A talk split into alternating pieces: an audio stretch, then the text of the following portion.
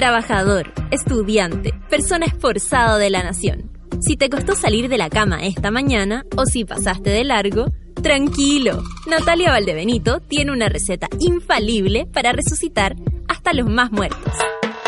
Experimenta los beneficios corporales y mentales del café con nada. Bébelo con tus oídos. Arriba los corazones, que si despertaste como zombie, quedarás como mono. Porque así le decimos a nuestros auditores, pero con cariño. Con ustedes, Natalia Valdebenito. Hola, buen día. Unos minutitos pasaditos las nueve. Aquí estoy, aquí estoy, aquí estoy, aquí estoy. Aló, aló. Eh, ¿Cómo se encuentran? Pasadito unos minutos de las nueve de la mañana. Acabamos de llegar aquí a las dependencias del conglomerado, como dice mi querido Coque. Eh, buen día para todos, buen día monitas, buen día monitos que están del otro lado en sus cubículos. Se anuncia mucho calor, vamos a tener que tener paciencia.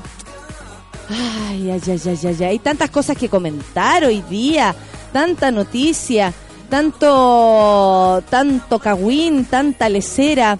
Eh, bueno, yo primero que todo, como siempre, eh, trato de, de ser lo más honesta posible y me voy a tomar dos minutos para decir que esta mañana yo se la dedico a una amiga, una amiga muy querida que está pasando por un momento complicado. Eh, me puse a reflexionar sobre eso, como, como uno al final con los amigos eh, o con las personas que elige de amigos, eh, finalmente tú terminás viviendo tantos momentos de tu vida, tus triunfos, tus derrotas, tus, tus muertes, tus distancias, tus amores, tu fracaso, tus éxitos y todo lo demás. Entonces pensaba en eso, en cómo uno con los años se va acompañando en tantos momentos, va viviendo tantas instancias, se va llenando el, el álbum de tantas distintas fotos. Y, claro, pienso en eso cuando veo a, a, a, mi amiga sufrir, yo creo que ustedes lo, lo, han vivido, que ven a sus amigos pasar por un mal momento y uno dice, bueno, me duele de la misma forma, tal vez no alcanzo porque su dolor eh, eh, es distinto, es superior, pero me duele tanto que sufra como, como, como, como el mismo dolor que está sintiendo. Entonces, eh, eso, reflexionar sobre eso.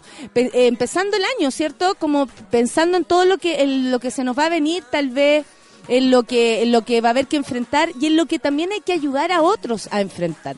De, pronto es uno el que está viviendo la situación, pero de, también es el otro y uno también se tiene que entregar al, al a, la, a, lo que le pasa al otro. Acá lo hemos hablado bastante con la Rafa en cómo uno poder ayudar a los amigos, a las amigas a sentirse mejor.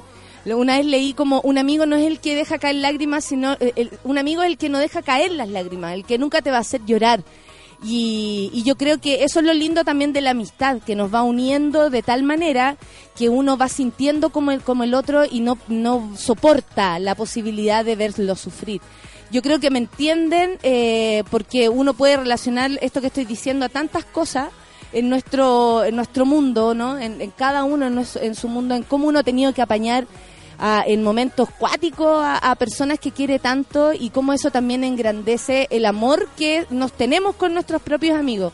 Entonces eh, yo con toda mi energía, con todo mi amor, eh, por supuesto que no me está escuchando en este momento, pero quiero, quiero que sepa, así como alguna vez le hemos tirado eh, buena onda tanta gente que a lo mejor está aquí lejos, de, lejos nuestro, que no ni siquiera son nuestros amigos. El otro día que hablábamos de, del, del, estado de salud, no sé, de cantantes y cosas, y uno dice, vamos, tirémosle onda.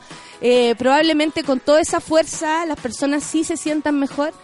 Bueno, yo en este minuto estoy traspasando toda mi energía a, mi amiga, a su familia y a todos los que la rodean, a todos sus amigos también, a toda su a toda su gente, porque más encima es una mujer excepcional que merece nuestro amor y, y todo. Entonces, eso, eso quería decir, que, que heavy que uno tenga que acompañar a los amigos en momentos difíciles, pero como eso también nos hace crecer, nos hace avanzar, nos hace entender, nos hace ser empáticos. De ahí para adelante las cosas pueden ser distintas.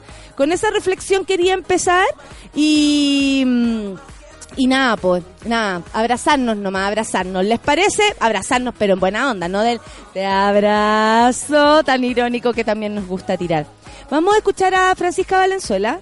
Bacán, vamos a escuchar Armadura, a veces hay que ponérsela, ¿no? Café con Atenzuela. De metal, la ciudad se refleja en mi vestidura.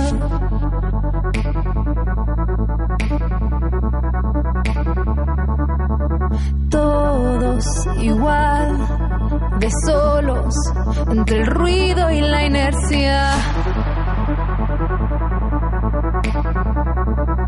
A veces solo quiero un contacto, el tiempo suficiente para sentir que hago algo, algo que me haga especial.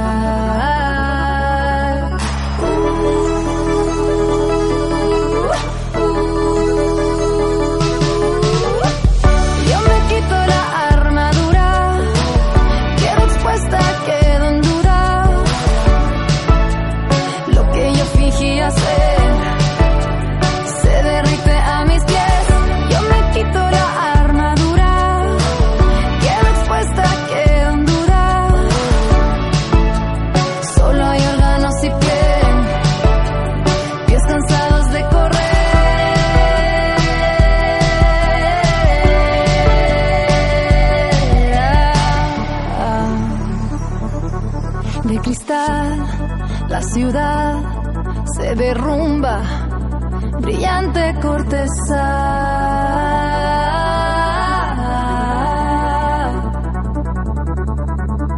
Todos igual, de solos, llevan los huesos por fuera. A veces solo quiero un contacto, el tiempo para sentir que hago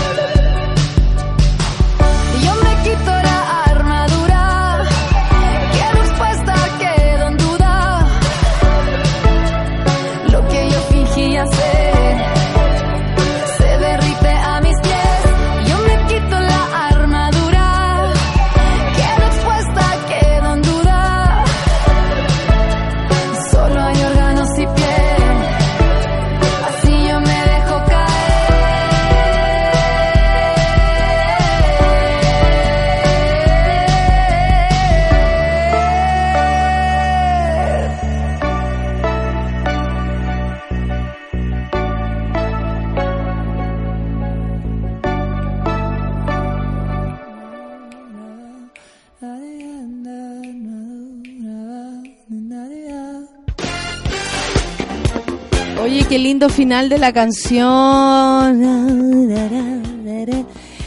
Lindo. Oye, ayer eh, Boloco Diana levantó la pierna en nuestra en nuestro inicio de titulares, ¿ah? Nos contó que era algo familiar esto de levanta- del le- levantamiento de piernas. fue divertido ayer, fue divertido, tuvimos una linda mañana. Y toda la gente se asusta, cambiamos un poco la rutina y las personas empiezan, pero ¿cómo? Desapareció el, el, el feminista. ¿Pero cómo? ¿Qué día es hoy? ¿Qué día es. En enero vamos a dar vuelta a todo, amigos, les voy a contar. O sea, puede ser que mañana yo diga, ya, se acabó la cuestión, me voy, nueve y media. ¿Cachai? Algo así, aquí, el, en enero todo se... En enero todo se va a dar vuelta, todo, todo. Pues mañana el Luis va a cortar esto, también se va a ir a acostar. ¿Cachai? Así, así nos vamos a llevar en enero. Va a estar de invitado yo misma, yo me voy a entrevistar a mí misma y así. La Sofía, me todo, todo, todo, todo, todo. vamos a hacer un montón de, de, de locurillas aprovechando que todo se mueve, que estamos en, en, en, en verano y la cosa tiene que ser así. ¿Por qué? Desapareció el panel feminista. No, no te puedo creer. No, cambiaron el día. ¿Pero cómo? Cambiaron a la Diana por las otras dos. No, no te creo. ¿Cómo va a venir la Diana todos los días, hijo? ¿Cómo va a venir la Diana a un programa como este, una palomera como esta? Pues pongámonos a la altura, pongámonos a la altura, alto, alto, como sube la radio. Hoy he estado leyendo los titulares del día, bueno, que hola Mansaca en Ñuñoa, pues. Harto, harto Cawin está está pasando por allá porque resulta que el alcalde eh, se llama Andrés Sari, ¿se acuerdan de este periodista? Bueno, durante el último Consejo Municipal fue cuestionado por dos denuncias que tienen al municipio en medio de la polémica. El caso de la periodista Nubia Solá, despedida durante su embarazo, que ya es muy grave, y Natalí Salvatierra, quien asegura ser marginada de sus funciones por usar minifalda. Patricia Hidalgo, concejala eh, PPD, exigió al jefe comunal entregar una versión oficial e iniciar una investigación dentro de la municipalidad. Sin embargo, los problemas comenzaron cuando el alcalde, buscando defenderse, la cagó más. Aquí se utilizó frases que, bueno, fueron cuestionadas. Yo creo que eh, eh, por, por tratar de defenderse, lo arruinó. Yo pedí que la despidieran. Yo no sabía que estaba embarazada, porque la encontré normal como cualquier mujer. Yo no puedo estar investigando si tiene un mes o mes y medio. A esa niña yo la despedí porque llevaba dos meses que no venía a trabajar y se le estaba pagando.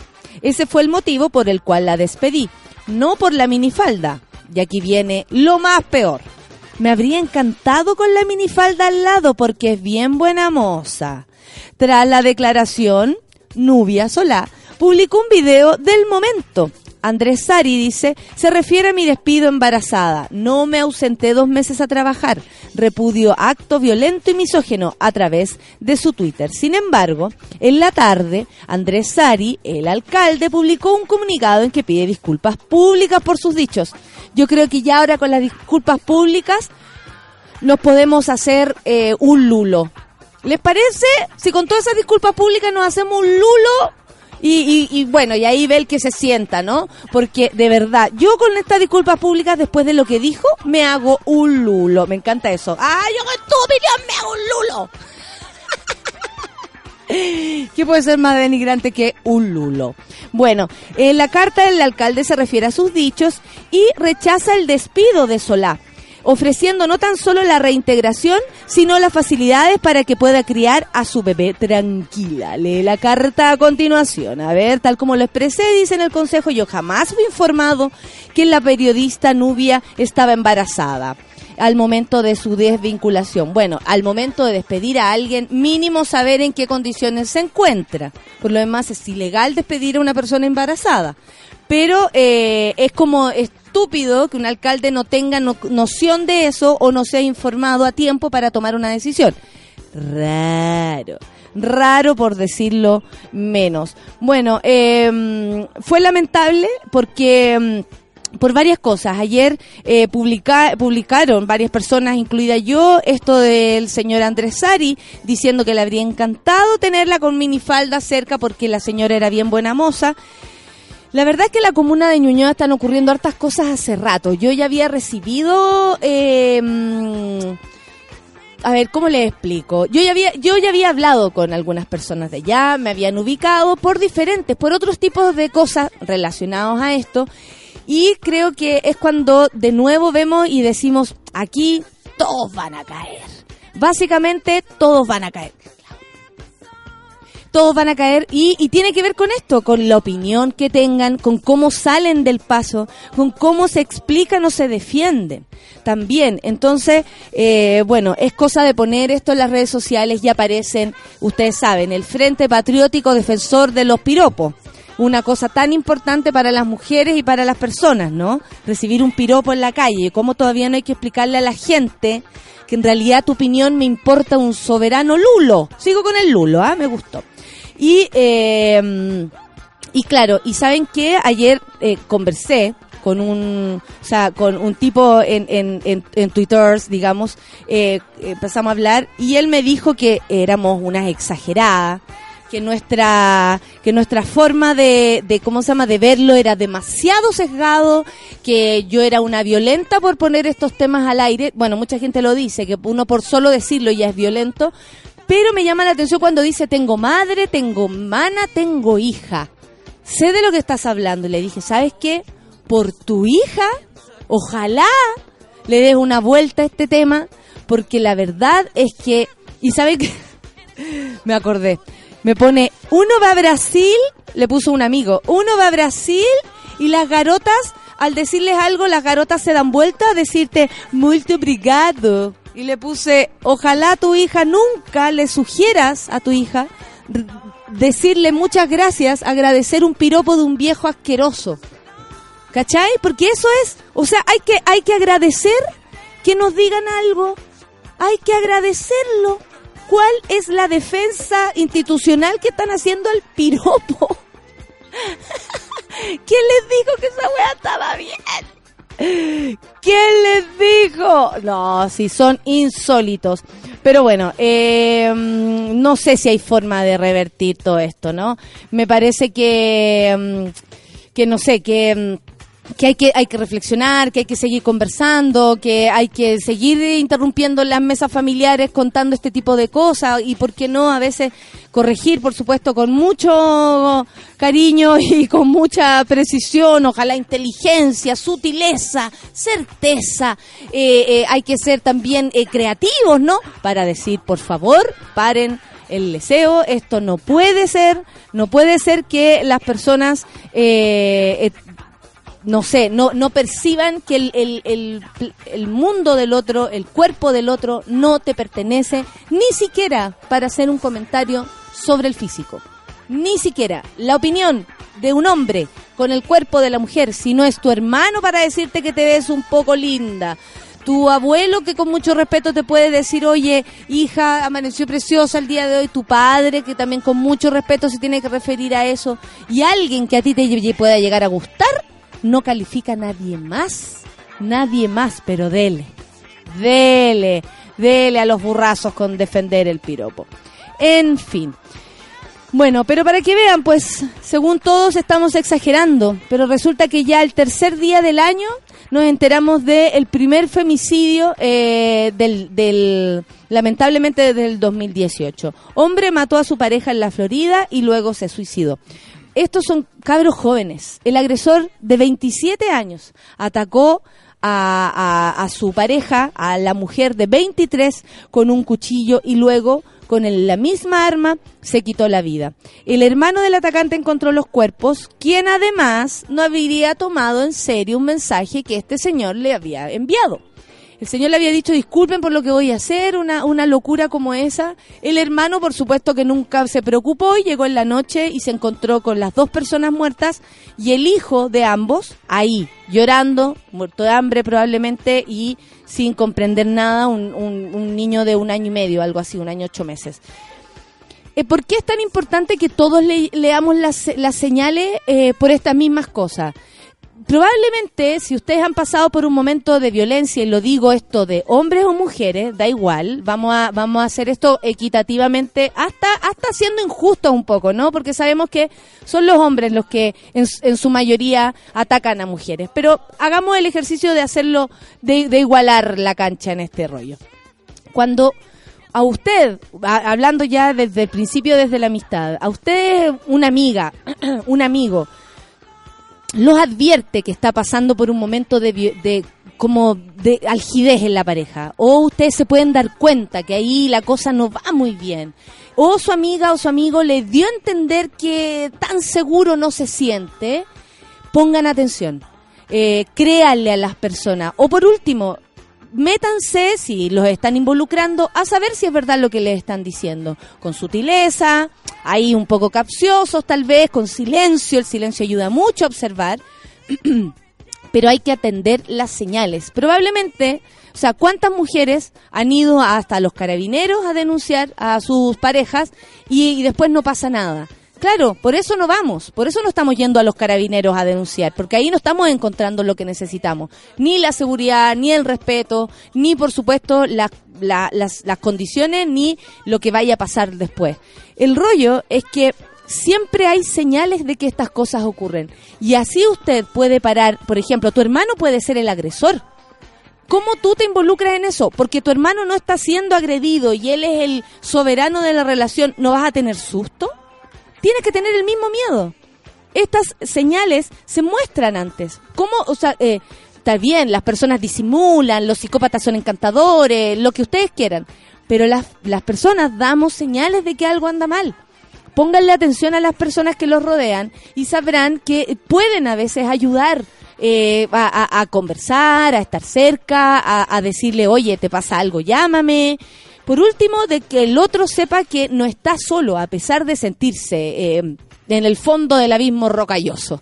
Así nomás es la cosa. Hay señales que a veces permiten poder, y lo digo súper en términos condicionales porque todas las situaciones son distintas, pero piensen en cuántas cosas también podemos evitar. Evitar por el solo hecho de estar atentos.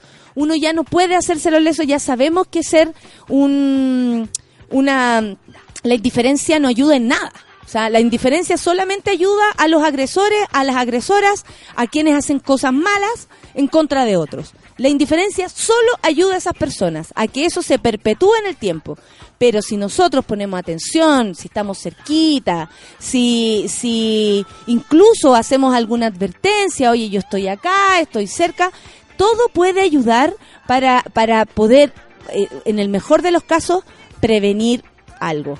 Eh, en fin, yo eso es lo que siento y, se los transmito para que en el caso de que estén viviendo, por ejemplo, la experiencia de ser espectador de algo así, em, se comprometan. Yo sé que en la familia o en los términos de pareja no hay que meterse. Uno siempre dice, ese es un universo, no nos vamos a meter, etcétera. Pero cuando hay, hay alguien en peligro, díganme ustedes si no se sentirían mejor involucrándose que haciendo vista gorda y después todo esto se puede eh, empeorar. Esa es mi visión de las cosas y la verdad es que, no sé, ayudémonos, ayudémonos entre todos. Podemos, podemos, podemos ayudar a, nuestras amigas, a nuestros amigos. Hay relaciones violentas de, de todo tipo, no solamente eh, eh, mujer, o sea, hombre hacia, hacia mujer, también hay mujeres que atacan a hombres. El otro día veía la noticia de un hombre que lo mató la esposa no sé en qué país era, pero lo mató la esposa y el gallo no se atrevió a denunciar y cuando lo hizo lo trataron de maricón. Así, con esa palabra. Ay, ¿qué te a pegar tu mujer? Usted, póngase los pantalones más o menos que devuélvesela. Puta, no, po. Si la violencia, o sea, eh, tiene múltiples formas además. Entonces, hay que prevenirla, hay que estar cerca, hay que estar atento. las personas pueden estar pasando por un momento difícil y uno puede ayudar. Uno de verdad que puede ayudar. Oye, a lo que no podemos ayudar es a Sebastián Piñera a decirle no a, Donald Trump. Ayúdame usted, compadre. Resulta que Donald Trump lo invitó a Piñera, a, lo convidó. Oye, nos invitaron a, tomar unos aperitivos, dijo Cecilia. Eh, Morel Cecilia. Donald Trump invitó a Piñera a la Casa Blanca. Yo creo que va a ir. va a ir y se va a querer sentar ahí. Un amigo ayer puso en Twitter que decía que Piñera le iba a decir, oye, ¿y para qué este botón? A ver, ¡pa! Y va a quedar la caga. ¿Me puedo sentar aquí? ¿Me puedo sentar aquí? El presidente electo Sebastián Piñera recibió este miércoles una llamada del gobernante estadounidense Donald Trump. O sea, Piñera le dio pipí especial en ese momento. Se orinó. En el contacto telefónico registrado a las 16.30 horas, Hi, how you doing? Algo así.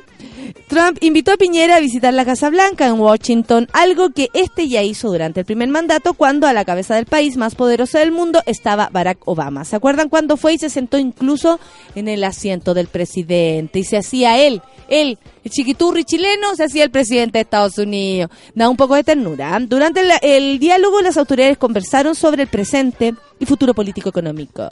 El Tratado de Libre Comercio entre ambos países, la reforma tributaria aprobada, hablaron pura lecera que al final no pasó nada. La conversación duró como, duró unos 10 minutos, o sea, no hablaron tanto. No puede ser que en 10 minutos hayan hablado del futuro político y económico de Chile, el Tratado de Libre Comercio, la reforma tributaria. Mentira, en 10 minutos. Uno en 10 minutos, ¿qué hace? Se pone al día, pero así, hola, ¿cómo estáis? ¿Cuántos nietos tenéis? ¿Cómo está la, cómo está la Michelle? La Michelle, las hijas, ¿cachai? La cosa. Bueno, eh, en estos 10 minutos, oye, muy fructíferos, también se habló de la crisis política y social de Venezuela, concordando ambos en la importancia de una recuperación en la democracia. Esta es la conversación, perdón, de, Oba, eh, de Trump y Piñera. Bueno, el presidente Donald Trump habló hoy con el presidente electo de Chile, Sebastián Piñera, para felicitarlo por su victoria, informó la Casa Blanca en una declaración. En la nota se indica que el norteamericano enfatizó su deseo de trabajar de cerca con Piñera en los asuntos de mutuo interés de sus países y que ambos compartieron el deseo de ver restablecida la democracia en Venezuela. Dele con Venezuela, ¿ah? dele con Venezuela, esta gente, Estados Unidos queriendo hacerse cargo del mundo. Bueno, este saludo se, se, suma a la declaración oficial enviada por el Departamento de, de, Estado el 18 de diciembre, en el que valoraba la sólida relación entre Chile y Estados Unidos, la elección exitosa y el compromiso con los valores democráticos. Elección exitosa. ¿Para quién? Para esta gente, pues para que vean. Dime con quién andas y te diré quién eres. Fin. Trump se sumó a otros mandatarios que ya se han comunicado con Piñera, mucha gente. Siendo ambos presidentes, Sebastián Piñera y Barack Obama, eh, que tuvieron durante el encuentro, el más recordado en esto último, cuando se sentó ahí, están recordando. Bueno, cabe, eh, finalmente, durante la época de la campaña presidencial estadounidense, Piñera señaló que prefería el triunfo de Hillary Clinton. ¿Sabrá eso Trump? ¿O Trump sabe que Piñera eh, lo dijo para quedar bien? Ah, Trump también puede ahí tener su, su, su, su cachativa, ¿ah? su cosa así como, este weón dijo que la olla, pero en verdad votaba por mí. Le mandó un WhatsApp, así. bueno, eh, ¿qué dijo Piñera en ese momento? que ahora va a tener que ir a decírselo a la Casa Blanca. Yo espero que Donald Trump no sea presidente de Estados Unidos. ¡Oh! ¡Chan, chan, chan! Por el bien de Estados Unidos. ¡Oh! Y por el bien del mundo, dijo en abril de 2016, entrevistado por el canal argentino Todo Noticia. Mira cómo al argentino le sacaron el tema. Mira cómo lo hicieron. Ojalá Donald Trump nunca sea presidente de Estados Unidos porque yo creo que no es bueno para Estados Unidos ni para América Latina ni para el mundo. Y ayer, pipi especial hablando con el viejo. Bueno, eh, y también sale una noticia asociada eh, a propósito de la Frame Zone que están teniendo Piñera y Hinspeter, ¿ah? Vuelve Hinspeter. Tan, tan, tan, tan, tan, tan, tan. Vuelven los inventos de los montajes. Vuelve Hinspeter, el peor, más peor de todo, el más peor de todo. Echaron de una patada en el poto a Peña, Peña y Lillo por unas cuatro boletas, una, unos documentos así medio piruja.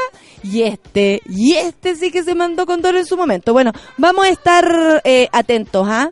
Porque, en fin, así, dime con quién anda y te diré quién eres. Nada más. ¿Será capaz? ¿Será posible que Piñera le diga a, o, Trump conversen de eso así, tú no votáis por mí, ah, tú no votáis por mí, no. Yo no votaba por usted, pero bueno, usted sabe, ah, la democracia. Son las 9 con 35, ¿vamos a escuchar música? Porque tenemos que seguir conversando, eh, bueno, de un incendio en Valparaíso y de otras cosas más. Preciosa, preciosa con suavidad. Los prisioneros. Café con nata en súbela.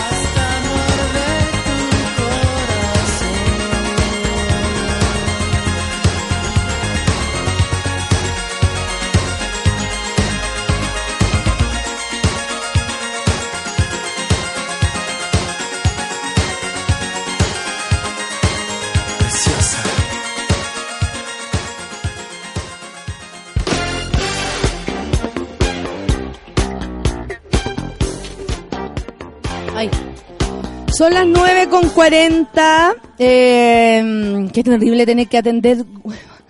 Por mientras estoy acá. Ya. Eh, nada, se me salió. Eh, no me pesquen, no me pesquen, no me pesquen, no me pesquen. Estoy eh, pensando en vuelta. Oye, ¿cacharon que se casa uno de los mm, príncipes, el, colo- el coloro? El príncipe coloro.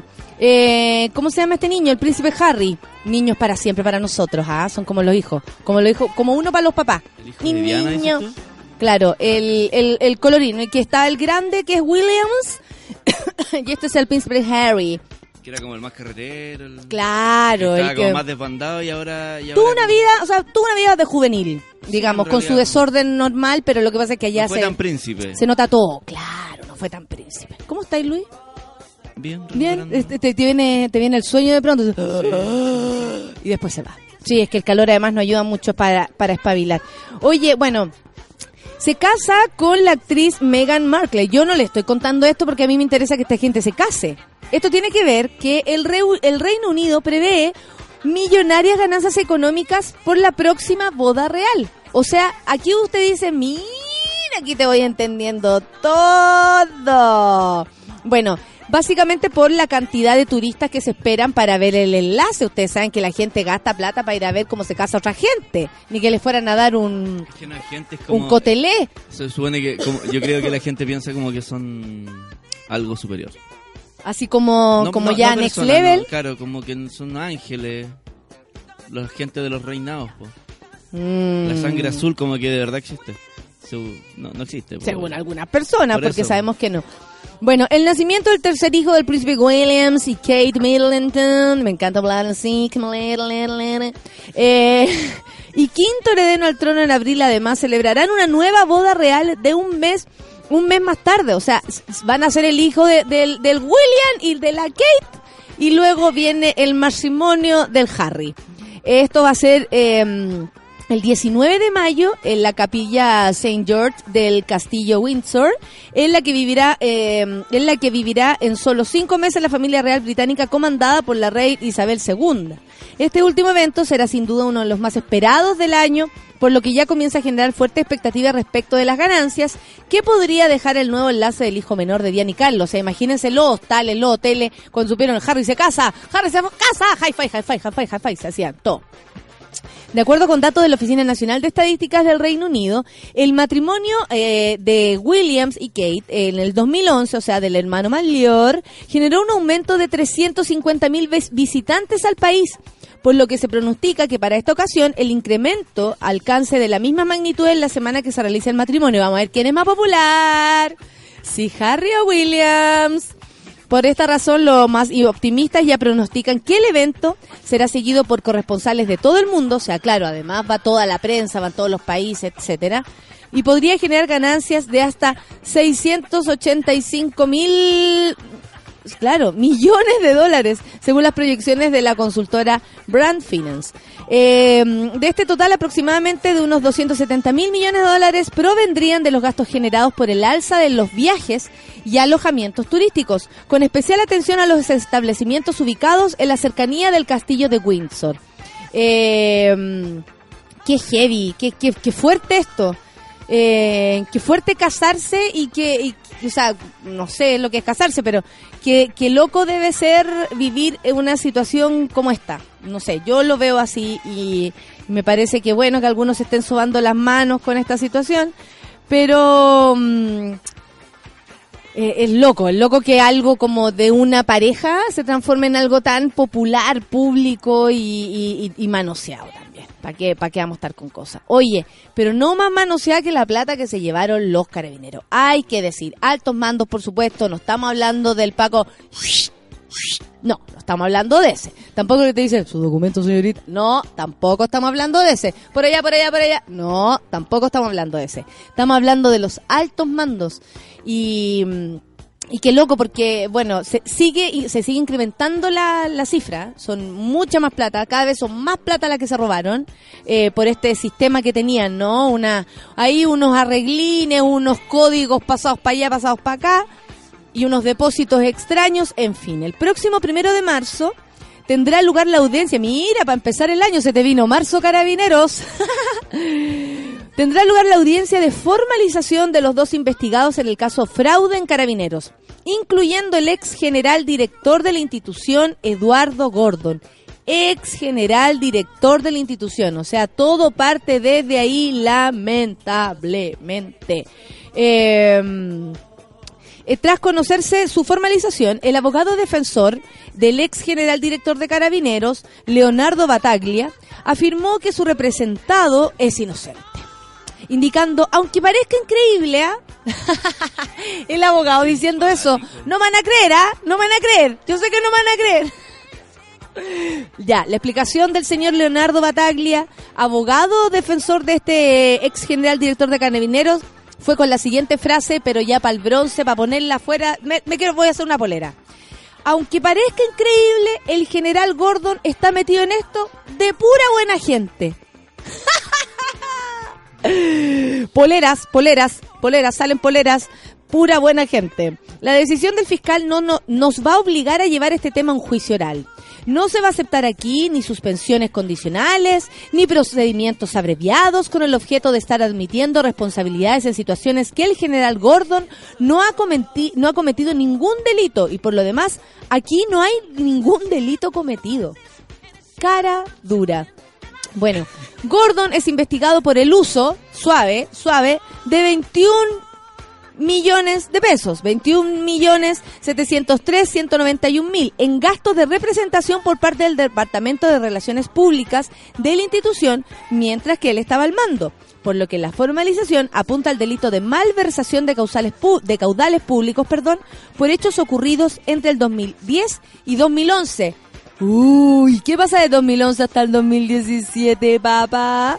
Según explicó el abogado, esta lista no tiene vinculación con el fraude que asciende a, 6, a 26 mil millones, ya van 30 mil, sino que derivó de un informe de Contraloría que impugnó algunas compras realizadas por el ex coronel Jorge Serrano, quien también será formalizado junto de la mano con el otro señor el primero de marzo. Bueno, el ex general Jorge Serrano, esto habló el otro defensor, actúa de buena fe. de buena fe a este respecto. Cuando se formulan las observaciones de Contraloría, lo que hace es pedir un crédito de a, mutualidad para restituir esos fondos, para que no se genere una mancha en su expediente. Lo que sucede es que el general Gordon, entendiendo y encontrándose en su criterio moralmente obligado en relaciones a esos fondos, porque eran dineros o regalos que habían comprado para ser entregados por el general director, decide después restituir esos fondos al coronel Serrano. O sea, ahí están como, no si este le pasó la plata a este, no si todo es de buena voluntad, no si no le quedaba otra. Porque si ustedes ven la frase o cómo está escrito acá, lo que dijo el abogado no se entiende nada. O sea, estos gallos quieren que nosotros no entendamos. Él debería escribir cuentos. debería escribir canciones. Como que lo traspasa algo muy bonito todo. Los 21 millones de pesos que, que devuelve Serrano los devuelve con plata de la, de la mutualidad.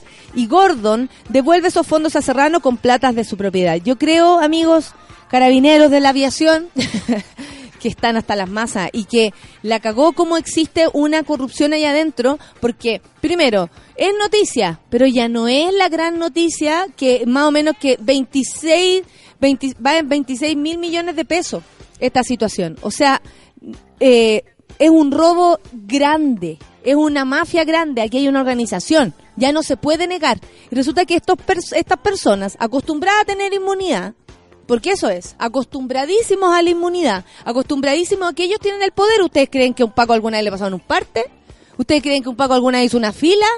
¿Ustedes creen que estas personas alguna vez se tomaron el tiempo de, esperar su turno en lo que sea? O sea, está claro que lo, eh, está bien. Hay muchos carabineros que no tienen el sueldo de esta gente. Hay muchos carabineros que de verdad eh, se trabajan y, y, incluso ayudan, son buenas personas, son un aporte. Pero estas personas no, y estaban a cargo.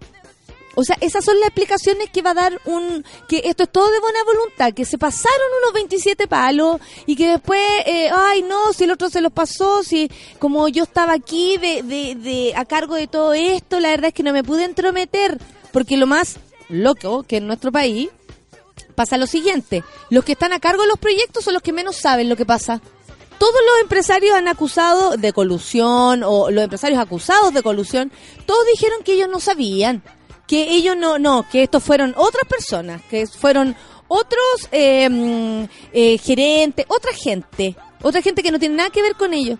Falso. ¿Nos van a querer engrupir también los carabineros? ¿En serio? O sea, yo creo que está bien que lata que le roben plata al fisco, pero estos pacos, viejos ya, con unas carreras enormes en carabineros, ellos les están haciendo daño a la institución.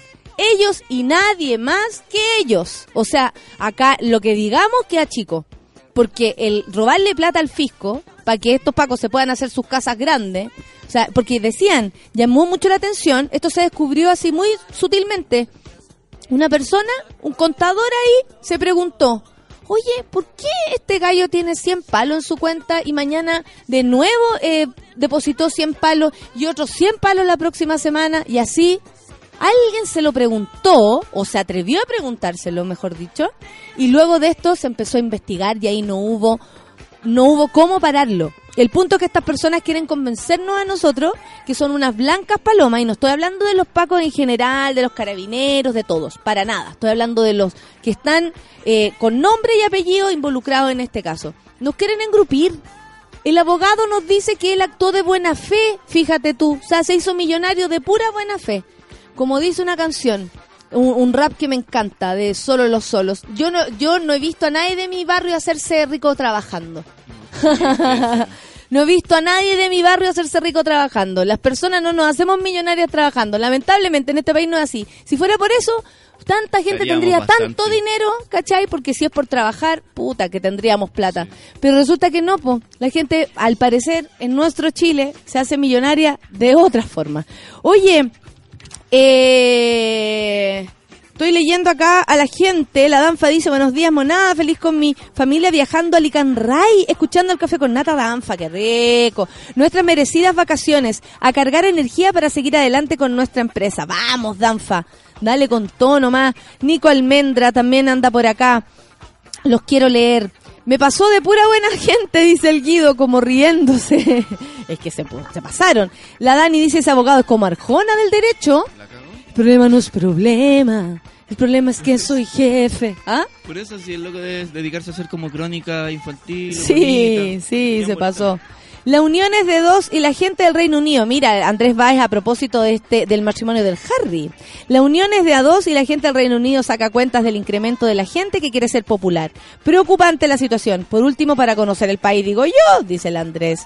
Eh, me mandaron una noticia, Clau. El rorro. Una noticia Clau. Hashtag noticia Clau dice. ¿Tienes la banana pequeña y quieres aparentar un bulto grande? Ahí, a ver. Como dice Copano, chico, cuando dice. eh, yo tengo el pene más bien pequeño. Dice, si alguien aquí tiene el pene más bien micropene. pequeño. Claro, la comunidad del micropene. La está aquí. comunidad del Oye, micropene. Y, y- y empezaron a aparecer los micropenes. Fantástico. me y después dijo, bueno, era mentira. Muy bueno. Me encantó. Bueno. A ver, ¿qué dice esta noticia, Clau? No todos fuimos bendecidos por una inmensa banana. Miren, le ponen como banana, ¿ah? atención, yo no estoy haciendo un eufemismo. Aquí lo escriben como banana, ¿ah? Banana. Creemos que por eso somos, somos tan diversos. Sin embargo, para aquellos que deseamos que otros hombres nos miren la zona y se les abre el apetito, así solo sea para aparentar, aparentar, perdón, Super Deluxe. Tienen la solución. Antena 3 directo. Bueno, un video donde nos muestra paso a paso cómo abultar la banana con tal solo comprar algunas cosas que no pasarán de los 5 dólares. O sea, es como a- a- ar- Pero ¿a qué se attack refiere banana. con- ¿A qué se refiere con abultar? Calma. Eh, un clic nos muestra un modelo bellísimo que está triste porque no fue bendecido por la naturaleza. Oh, yo estaba en la barbacoa. Soy un y de modelo, soy pronto, guapo, de- claro, no mira mi gran- cuerpo, mira mi, mira mi, mis músculos. No mires ahí, por favor. Pero ahí no lo mires porque es demasiado chica la banana. El clic, bueno, nos muestra este modelo bellísimo que está triste por no haber sido bendecido por la naturaleza, pero que gracias a Super Deluxe Estoy muy triste, no fui bendecido por la naturaleza. se le ingenia para aumentar su confianza. ¿Cómo podría aumentar mi confianza? Usando un pedazo de tela, Un pedazo de tela. Aquí tengo uno. un marcador, Un marcador. una Sí. banana, Oh. o sea, realmente un banano, un ba- una banana, un, un plátano, y silicona para pegar. Sobre la tela se pone la atención, anotando por favor lápiz Bic al margen. Pero es como ponerse pechugas postizas, po. Lo mismo. Sobre la tela pone la banana, con el marcador hace una silueta de la fruta. ¿Ya? Hacer la silueta de, de la fruta de la banana. De la banana, de la banana. Luego la recortas. El siguiente paso eh, es pegar el pedazo de tela a uno de tus boxers, de tus calzoncillos, dejando un orificio para insertar la banana. Lo que sigue es ponerse, hacer como le- hacerle una bolsita. ¿Cachai? Un bolsillo en el, en el, en el, en el box. Y ya como se supone que casi que no tienes pene, o sea, da lo mismo porque finalmente no es que vaya a chocar tu micro pene con la banana, sino que tu inexistente Tu grande banana, claro, tu inexistente banana choque con esta banana verdadera. Bueno, eh, el siguiente paso, como les decía, es pegar el pedazo de tela a uno de los boxers, dejando un orificio para insertar la banana. Lo que sigue es ponerse la ropa interior con la banana ahí adentro y luego subirse el pantalón. Y listo, mira Y- aquí. Y la banana no se va a reventar cuando te- porque estamos hablando de que alguien que quiera aparentar se va a poner un pantaloncito apretado. Y la banana. No, aquí no está tan apretado. Lo que pasa es que se nota hacia el lado. Hay cachado cuando es como que estuviera el pene erecto, básicamente. Mira. Y está el todo el art attack, amigo amigos. casa no weá. Este video está inspirado en la vieja broma de los 90 cuando los hombres, por aumentar el tamaño de su virilidad, optaban por meter un banano en su bolsillo, Ay, qué bueno que no haciendo que creciera 90. su masculinidad. Oye, amigo, pero bueno, yo he conversado con varios hombres y qué heavy lo del tamaño del pene, ¿ah? O sea, más allá de cualquier cosa, creo que entre ustedes eh, en algunos momentos puede llegar a ser fuerte esa, esa presión o no. Ay, o tiene que ver con tu personalidad, como el caso de las Yo mujeres. personalmente, pero es muy personal esto, no- me cuesta hablar de la generalidad porque yo me siento súper ajeno al grupo de hombres. Pero tiene que ver con el hecho de que siempre vivo con mujeres, ¿cachai? Como que yo al grupo de hombres no adhiero mucho. Como que tengo mis amigos puntuales con los que sé, que locos con los que puedo conversar, pero como que el no, van, que no van a ver estos temas como el micropene. El club de Toby a mí no me. Entonces, no me eh, pero, pero tus recuerdos, porque tú también fuiste a un colegio donde había, no, ahora tú eliges a tus amigos. Ya, pues, ahora tú eliges a tus amigos, ¿cachai? Ahora tú sabes quién habla lo que a ti te interesa. Pero no es lo mismo que el colegio. En el colegio te es que ver con Eh, estos es monos parte igual. de las cosas que borraba la cabeza eh, eh, intencionalmente, pero claro. Claro, el tamaño, cuánto llegáis, cuántas minas te comí y todo eso son una estupidez. Como- Claro. Como, midiéndose constantemente con el otro. Bueno, la negra dice, eh, a propósito, a ver, ¿qué, qué, qué dice la gente a propósito de esto? Porque la negra está hablando del matrimonio del Harry. Como que de cualquier cosa te pueden decir así como para echarte la talla o ofenderte, ah, lo tenés chico, y como que ni siquiera te lo han visto, pero, Claro, pero claro. como que es un factor que te define completamente en algún momento. Oye, sí, qué fuerte. Qué fuerte, qué ¿Y fuerte qué- la qué- presión. por ejemplo, ¿qué, qué, qué aspecto así tienen las mujeres como, como no las sé, pechugas. Por ejemplo, Ya, que a lo pero- mejor te podéis sentir mal porque no tenéis las pechugas grandes o bonitas o, o tan insinuadas. Ya, pero sentirse mal es distinto a la calificación porque en el hombre Es hay que, una ejemplo, calificación más o menos, más allá de sentirse bien. El otro mal, día po. hablando de esto, eh, me decían que, que sí, porque entre los hombres te podían decir en el camarín, ah, bueno, yo era plana en relación a mis compañeras, pero no me acuerdo de haber recibido de parte de ellas una burla. Sí, de parte de mis compañeros hombres. Qué distinto. ¿Cachai? Lo Nunca físico. mi amiga, que era una de las más pechugonas del curso, ya no, ya que las personas van cambiando, que en ese momento era la más pechugona del curso, nunca mi amiga me dijo algo así como, ay, yo tengo y tú no. Jamás. Entre nosotras la conversación era otra. Qué incómodo, puta, qué fuerte tener pechugas tan chicas, te duele, qué se siente, otras cosas. Pero nunca yo al- menos recuerdo de haber recibido de parte de mis amigos o de mis compañeras una comparación de esa. Diferencia sí, completa. de parte de los hombres. Diferencia completa. Me acuerdo camarines, onda séptimo básico, más chico quizás, los primeros pelos. Los primeros que empezaban a tener pelo en la zona. En ¿Era campeón? ¿Era campeón el que tenía pelo? No, sea lo mismo. si en- el grupo de hombres cualquier cosa sirve para molestar al otro. Entonces, no, no era como, ah, mira, tiene pelo, ya es hombre. No, no, ah, mira, uh, tiene pelo, jaja, jaja. ¿Cachai? Como que el grupo de hombres siempre tiende a ocupar lo que sea para huevear al otro, para molestarlo, para bajarlo. Por eso Yo lo no encuentro- mucho a los, a los clubes de Toby. Sí, yo lo encuentro fuerte eso, pero bueno, eso es lo único que yo tengo como recuerdo y de hecho al hablar me acordé de, de ¿cómo se llama? De, de eso y, y pensar, a ver, ¿quién me habrá molestado por haber sido plana? Con todas las que éramos planas, porque eh, hay edades en que somos súper distintos unos de otros. Los hombres. Los compañeros hombres eran los que intentaban, porque al menos nunca me llegó, pero intentaban hacerte sentir mal porque a ti no te estaban creciendo las pechugas y a otras sí. No Andaban las fijándose, mujeres. por ejemplo, no, el- los grupos de hombres a séptimo básico, te andaban fijando, claro. En camarín si ya tenías vello público y era para molestarte, si es que lo tenías. Eh, si ya te empezaba a salir bigote, te molestaban. Pero caché como que es ilógico la reacción, pues como que podría haber sido incluso decir, oye, mira, este buen ya se está desarrollando. Claro. Como, oye, cacha, va avanzado. No, molestar. O nada, o cada uno O con nada, su proceso. que si tal, eso es lo más eh, habían personas que no querían, que eran más niñas y tenían pechuga.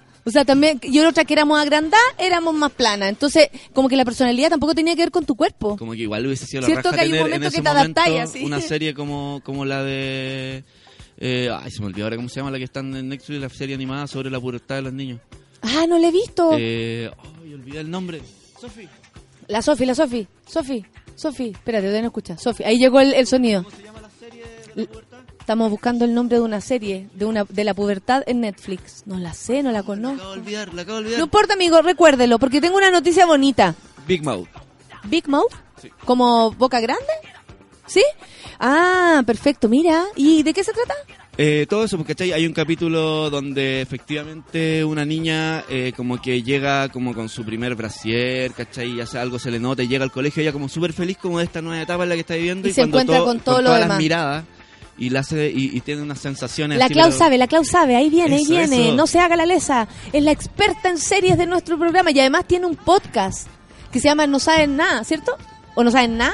No sabes nada. No sabes nada, Oli. sí, Hecho sí. solo por el amor y por el fanatismo. O sea, ¿qué, qué mejor que vivir eh, gracias a esas cosas, como unirse por el fanatismo. Absolutamente. Ya, Oye, ¿de qué se trata esto? eh, Big Mouth está en Netflix y es una serie de monos animados, de dibujos animados, de un par de capítulos, tiene solo una temporada y lo bacán es que te habla sobre la pubertad desde una mirada bien como adulta chistosa, ¿cachai? Entonces, como la visión que uno puede llegar a tener después, cuando ya estáis Exacto. su- más superado con la situación, cuando ya lloraste, sufriste. y se ríe un poco de eso. Entonces, cada vez que a un personaje de la serie entra en la pubertad, aparece su monstruo de la pubertad, ¿cachai? Que es un monstruo real, que es el que le dice como, pajéate, ¿cachai? O como, mírale el poto a la profesora. Eh, y hay un capítulo que es muy bueno, pero así que yo recomiendo primero que vean la serie porque es buenísima, es muy entretenida y se la van a devorar en nada, dos ¿Es días. para grandes? Es para grandes, Ya. sí, es para grandes. Y hay un capítulo en particular que yo creo que es demas- el mejor capítulo de la serie que se llama Las chicas también se excitan. Y es el capítulo en que Jessie, que es la, la personaje femenina más importante de la serie, le llega por primera vez la regla. Y conoce, eh, y, y su monstruo de... ¿Conoce al monstruo de la regla? Claro, y mientras el, el Qué bueno monstruo... conocer ese monstruo, por fin. Y mientras el monstruo de los niños les dice todo el rato a los niños como, pajéate o veamos porno un rato, ¿cachai? La, la, el monstruo de, de, de esta niña es como, mm, vamos, ábrete de piernas, mírate con el espejo. Y cuando ella se Todos mira en el esos temores espejo, que uno su tiene vagina cuando- tiene ojos y le habla y le dice como, por fin nos conocemos. Es hermosa, es muy bacán. Mira, el Mauro ya lo tenía claro y la puso acá, Big Mouth. Es buenísima, dice el Seba. El Mauro Sí. lo- la, la pone. Qué buena. Y ahí también grafican esa cosa como de los hombres que, que, que es como torpe todo el rato, súper Sí. torpe, torpe, na- ninguno se ¿Tú comunica te acordáis de eso de tu adolescencia? Como lo mismo, porque yo recuerdo que, claro, por haber crecido, o, eh, pues de tuyo era flaca y, y- y plana, eh, eh, pucha, era como nada que ver a las otras Sí. que eran más, más curvilíneas. Y los hombres eran los que me molestaban, no mis compañeras, no mis amigas. Sí, a mí me pasa algo parecido. Nunca me Es sacaron que- del grupo por haber sido la plana. Caché que más encima yo hacía. Eh, mi mejor amiga del colegio era una era la más tetona y la más fotona del curso. Es Una- que yo mi también- mejor amiga del colegio. Sí, pues, mis mejores amigas también tenían esa, esas, co- esas Me características. pasó que, por ejemplo, cuando chico, chico, Hermosas. de las primeras ondas que tuve, era con una compañera que era como la más pechuganda, como que, como que nos mirábamos, pero esa cosa a mí me, me, me, me generaba también como niño. Un conflicto. Eh, sí, pues porque era algo demasiado eh, avanzado, ¿cachai? Era Es alguien que ya tenía pechugas y que era niña también. Y yo era niño y, y ni siquiera nos habíamos dado un beso ni nada, pero que- como que habían ganas de hablar, pero como que esta cosa sexual, física, intermedia, como que... que no, ah, y- entendíamos que no, no, no, como que nunca po. hablamos. ¿Cachai? Que cuando yo estaba en segundo nos tocó hacer grupos y cada grupo tenía que disertar sobre algo y, y yo era con mi mejor amiga, que era la más, la tona y la más pechugona. Natalie, te mando un abrazo. Yo también Y- le mando un abrazo a la Cuni y a la Pancha. Y nos tocó Fantástica, mi disertar amiga. Tetonas. sobre la pubertad femenina. Ese era nuestro tema, ¿cachai? Y a ella ya le había llegado la regla, a mí no todavía, entonces estábamos como en una... Ay, era, era muy gracioso porque ella me contaba, ¿cachai? Y decía como, como ¿Qué se le hacía pre- siente? claro, le hacía preguntas. Pero sentí algo, pero eh, pero como manchar, pero sentí que te hacía pipí. Claro. Y, y era desafiante nuestra disertación porque teníamos que disertar sobre regla, sobre ciclo menstrual, sobre cómo, oye, te llega la regla, significa que de ahora en adelante tienes la posibilidad como de ser mamá, aunque seas una niña, ¿cachai? Y nuestros papás entendieron eso y mi papá fue como el que, mi papá, ni siquiera mi mamá, el que asumió como el, un poco el rol de, de papá líder en esta cuestión y nos hizo unos papelógrafos bacanes, nos dibujó ovarios, útero, eh, vagina, nos dibujó una mujer desnuda y como fue bacán y sabéis que nos felicitaron por la disertación. Porque Ah. nosotros hablamos como, onda, les va a llegar la regla en algún momento. ¿A cuántas de las que están acá les llegó la regla ya? Y como, como mis compañeras como transparentando, ¿cachai? Como, a mí sí, ¿cachai? A mí no. Y como con- eh, compartiendo experiencias. Imagínate que en la bonito. media nosotros tuvimos como clases, como onda, cómo poner el condón y todo eso, y éramos un grupo de electricidad de puro hombre.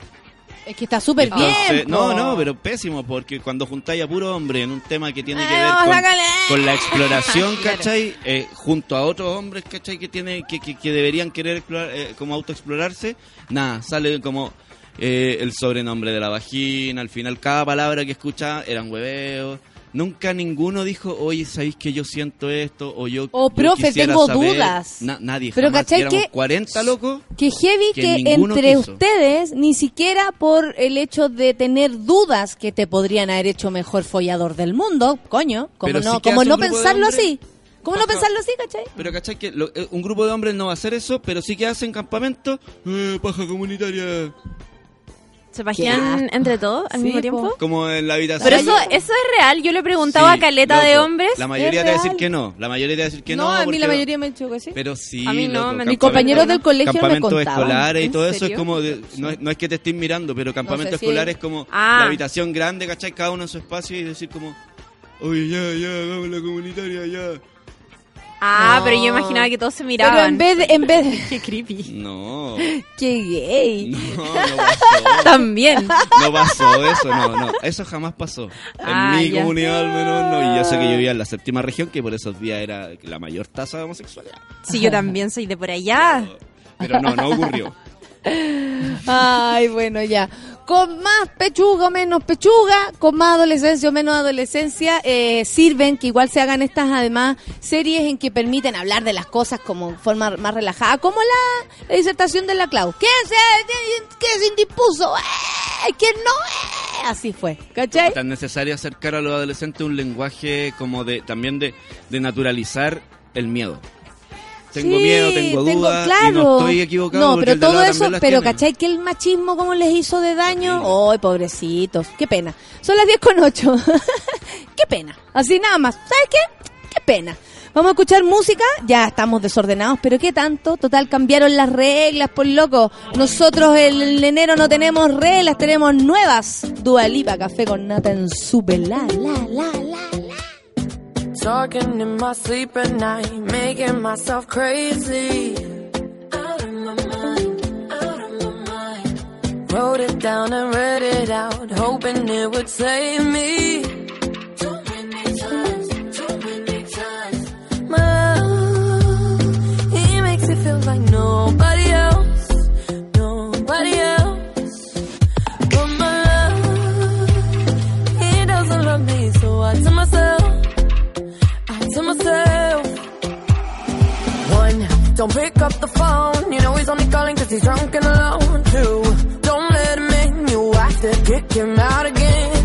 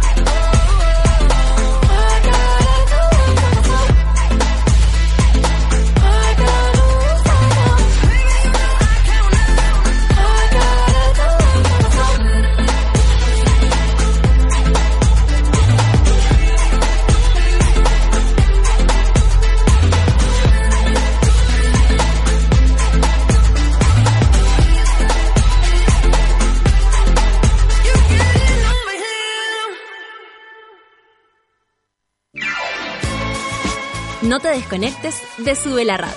Ya regresa Café con Nat. Hoy en Sube la Radio.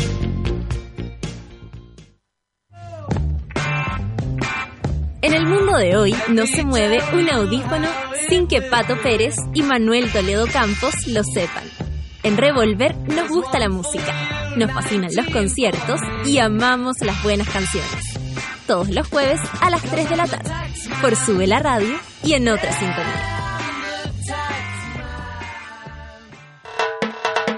Ya estamos de vuelta en Café con Nata.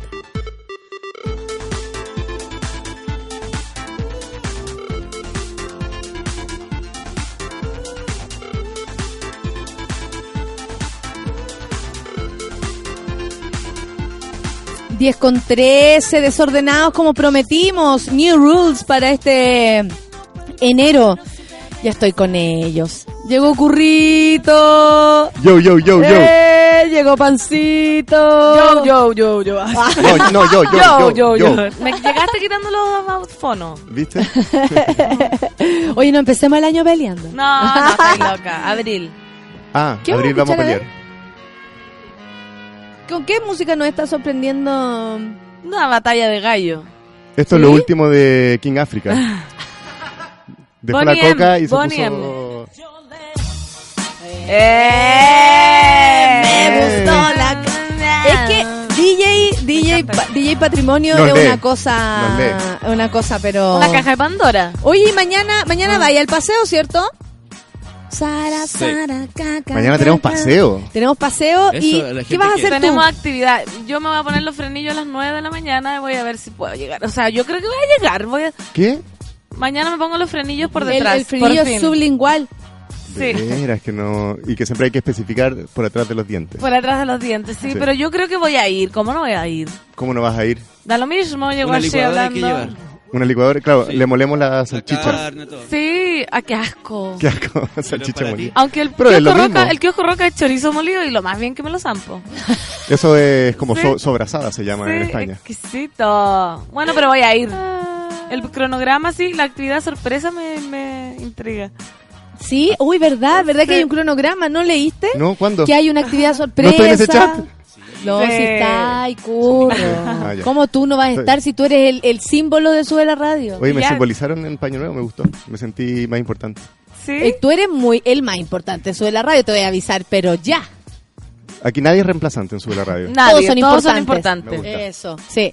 Oye, la gente quiere saber cómo lo pasaron en el año nuevo y, eh, bueno, y otro tema yo que yo después les voy a preguntar, pero ¿cómo lo pasaste tú, Pancito? A pesar de todo, cuéntame, cuéntame, cuéntame.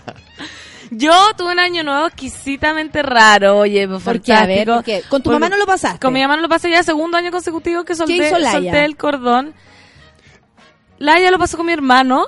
En- Oh. Allá en Putaendo, quisito, y yo lo pasé en Hidagüe, eh, en un terreno. Ah, quemamos un mono gigante. No, sí. Burning Man. Sí, hicimos un mono ¿De cuántos enorme. metros? Unos tres metros. Es más grande que el primer Burning Man. Sí, lo quemamos con todas nuestras cosas que queríamos que se fueran. Y después eh, me fui a un baile, a la rinconada de a bailar rancheras. Todas- Oye, qué cosa más difícil, agotadora. Que Bikram Yoga, que Pacific Gym. Lo...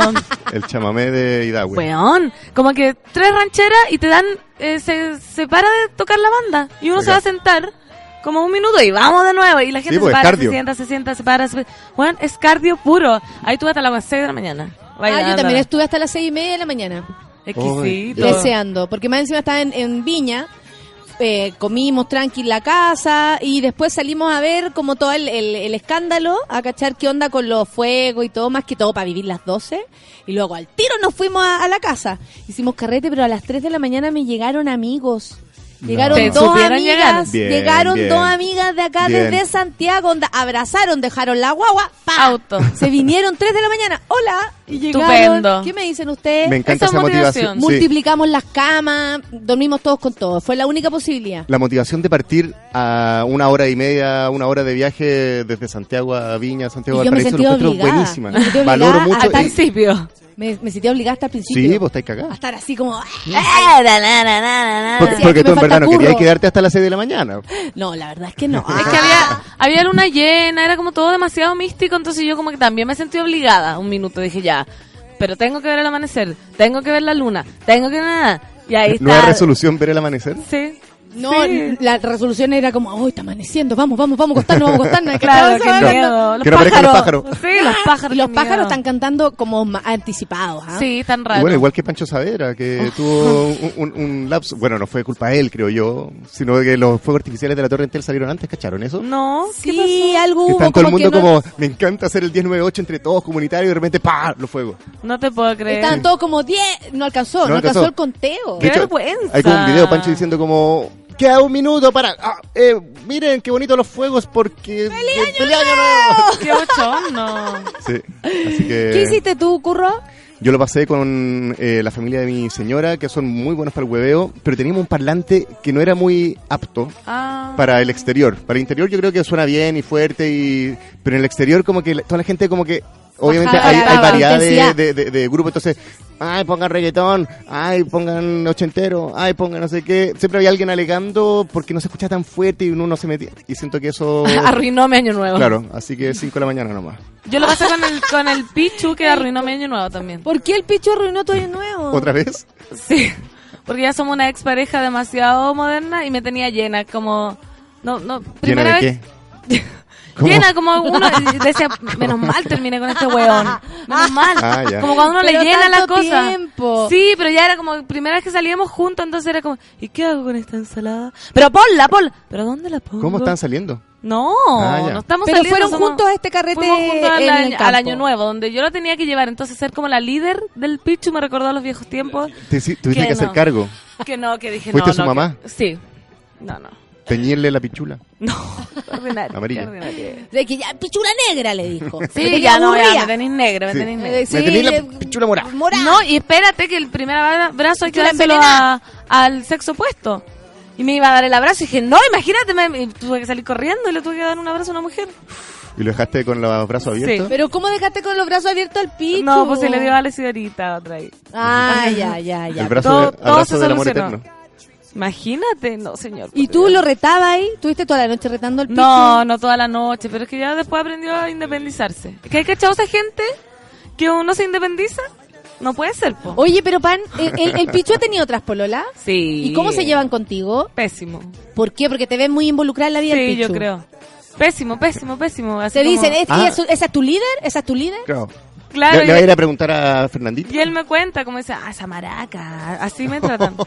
y yo no lo hago nada de mal. Así Así, te Encima tratan. él te cuenta. Y yo así va, como- hay algo muy raro ahí. José, ¿vas a pedir lo que siempre pedías? Así como con la mala. Ah, qué pesada, si no se puede. ¿Tú marcáis territorio? No, ¿Eres pero si me, si me caen mal las gallas, sí, po. Pero No, si no hagáis eso. No, No. sí, ya no, ya no. Aparte que el Pichu sabrá con quién se mete, cómo sale de ahí o no. Sí, po. sí sale. Tienes que Sale o confiar no en el sale. aprendizaje que le dejaste. Eco. Inolvidable. Eco. Inolvidable. Eco. Eco. Eco lecua. Antiguo eso. Eco. Ah. Inolvidable, no, pero fue un año nuevo precioso con la luna llena, los monos quemados. Yo estoy bien conforme. Aparte, dice que los primeros 12 días del año son los meses, ¿no? Vamos bien. Oye, ¿y quién construyó esa, esa pira?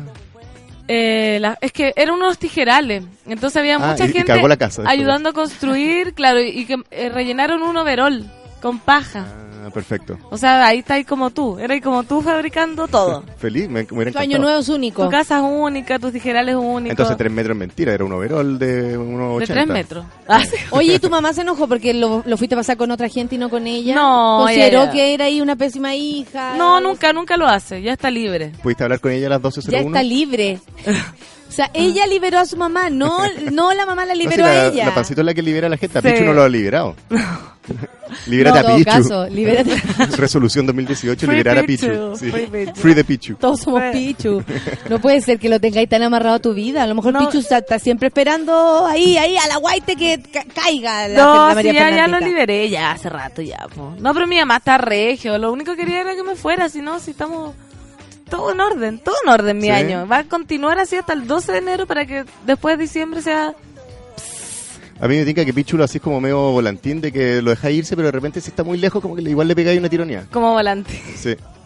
Como que de repente tenerlos cerca es mejor y como es rico sentirse querida. Oye, ¿cachai? darse. Que estábamos hablando para así, para, mm, para meter un tema que, que me interesaría a propósito de cómo ustedes se enteraron de cómo nace, el- cómo se hacen las guaguas. ¿Cachai? Que estábamos hablando de una serie que tiene que ver con la con, con crecer, con, con todo ese pre- claro, con todo ese proceso de la adolescencia, la preadolescencia y todo. Y resulta que yo le pregunto así como en desesperación a la Clau, oye, ¿y es para todos, es para niños? No, es para adultos. Ah, ya. ¿Por qué? Porque por, por mi casa, por mi sobrino, que ya tiene nueve, hay que empezar a hablar de ciertas cosas. Beatriz, Beatriz, que tiene seis, está preguntando el año y medio cómo llegaron las guaguas a la guata de la tía Paula, ¿cachai? Pero ¿cómo? ¿Pero cómo? No, pero es que el amor... ¿Pero cómo? Le decía, Pero pero divertido porque de repente como que piden a, a los cómplices, como que eso le deberían, tal vez los papás son los que tienen que decirle cómo, pero le piden a la tía como, a ver, tú, tú eres un poco más abiertamente, Ah, cuéntame en cuéntale, verdad, ya. cuéntale. Para que eso no ocurra, que eso no ocurra, mi hermana también se quiere anticipar, ella es educadora, entonces le está poniendo color y está buscando las formas de explicarle para que el otro no se... No se traume. Claro, yo le decía, bueno, si el único trauma es que decir, mi papá y mi mamá... uh, Sí, nada más, asco. si eso es Pero al final como- es que, sí, Después o sea, pasa, después pasa, el proceso normal. Como también puede ser que se quede callado, se le deje para adentro y empiece a saciar su duda eh, con los amigos. Con la internet. ¿Cómo te enteraste tú? A mí me contó mi primo. Siempre me arruinó toda la fantasía de él, del viejo pascuero, de los niños. Era como, no, sí, porque yo creía, creo que es la cigüeña, cacha. Ya demasiado pava. no, está bien. La cigüeña, y él como que me dijo, no, nada que ver. Si hay una cuestión que se llama y se juntan, y yo así, ¿qué? ¿Cómo? Que se, que se juntan. ¡Qué asco! Sí, es, es bastante traumante saberlo. Sí, sab- a mí me acuerdo cuando me, contaron, me explicaban con una película. Una ¿Pero tu película de papá? donde venimos, sí, en una en la pieza de ellos, los tres, ¿Es mi hermano chico entendía poco, o real? de dibujos animados, pero muy preciosa, se veían los papás follando y todo eso. Ah. Y nosotros como, yo lo único que hacía era como, "Y-". Sí. No, después claro. hablamos con mi hermana, entre ellos, eh". Nos da un poco risa, pero fue alivio saber cómo eran las cosas. Sí, po, que te dejaran de molestar. ¿Tú, Claro. Curro? Yo no recuerdo bien cómo fue el proceso. Sí sé que viví un tiempo en España que los gallos ya venían de vuelta, entonces sabían mucho más de lo que yo sabía. y Yo como que no quería saber tanto. Y ahí como que eh, me regalaron como pósters de la Samantha Fox y como Ah. que empezaron a aparecer ciertas cosas que el, el, el ¿Pero cómo Chile te no todavía... incentivaron a, a, a- a- Ah. a masturbar, a descubrirte primero? Yo, yo llegué tardío a eso, como que no, porque llegué a este lugar que ya lo hacían y volví a Chile que ya habían aprendido mientras yo no estaba.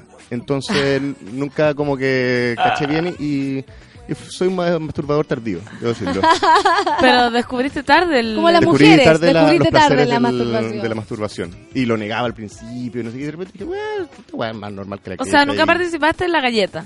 No, para nada. Y por suerte. Pero una vez me invitaron a, a una noche de masturbación ver una masiva. porno en la casa de un amigo muy querido y, y que tenemos muy buena relación y todo. Pero que, claro, era verdad lo que dice el Lucho, de que de repente cada uno en su cama se le ve la sábana y como que, y yo, y yo no Qué participé. rara esa yo no costumbre de los participé, como varones, que yo, yo, yo sentía que encontré demasiado raro y, y no, no me pude masturbar ahí frente a ellos. Es que es lógico. Pero vi la porno Lo feliz. demasiado raro. Qué raro. Raro. Raro. Noso- Nosotros nos juntábamos con amigos, ¿cachai? De Linares, que no eran los del colegio, y celebrábamos lo que nosotros inventamos, que era el Día Internacional de la Paja. Que era por ahí por junio, julio, y casa desocupada que tuviéramos, instrumentos, asados y pornos. Pero Se es raro, el que quería por ahí, sí, pero es raro que, Ay, que no hay, no hay, porque finalmente obvio que eso, eso es pura etapa de exploración. Pero Sí. no, no es abierta, no es como decirle al otro, oye, te pasa esto, no, es como, eh, eh, eh, ¿quién puede más? ¿Quién, quién, ¿Quién no lo sé. hace? Y, ¿Quién- y tampoco como es, lo, que de- preguntaba la Clau, no es como que nos estamos mirando a los ojos mientras estamos No, haciendo esto. no. porque, eh, Ay, no, Está cada uno en su cubículo, pero... eh, Pajeando. O sea, esa Y- fue la experiencia que yo tuve y de que todas formas, no no la encontré tan, tan gracia. No, agradable. porque finalmente es como medirse con el otro. Pero medirse y en qué?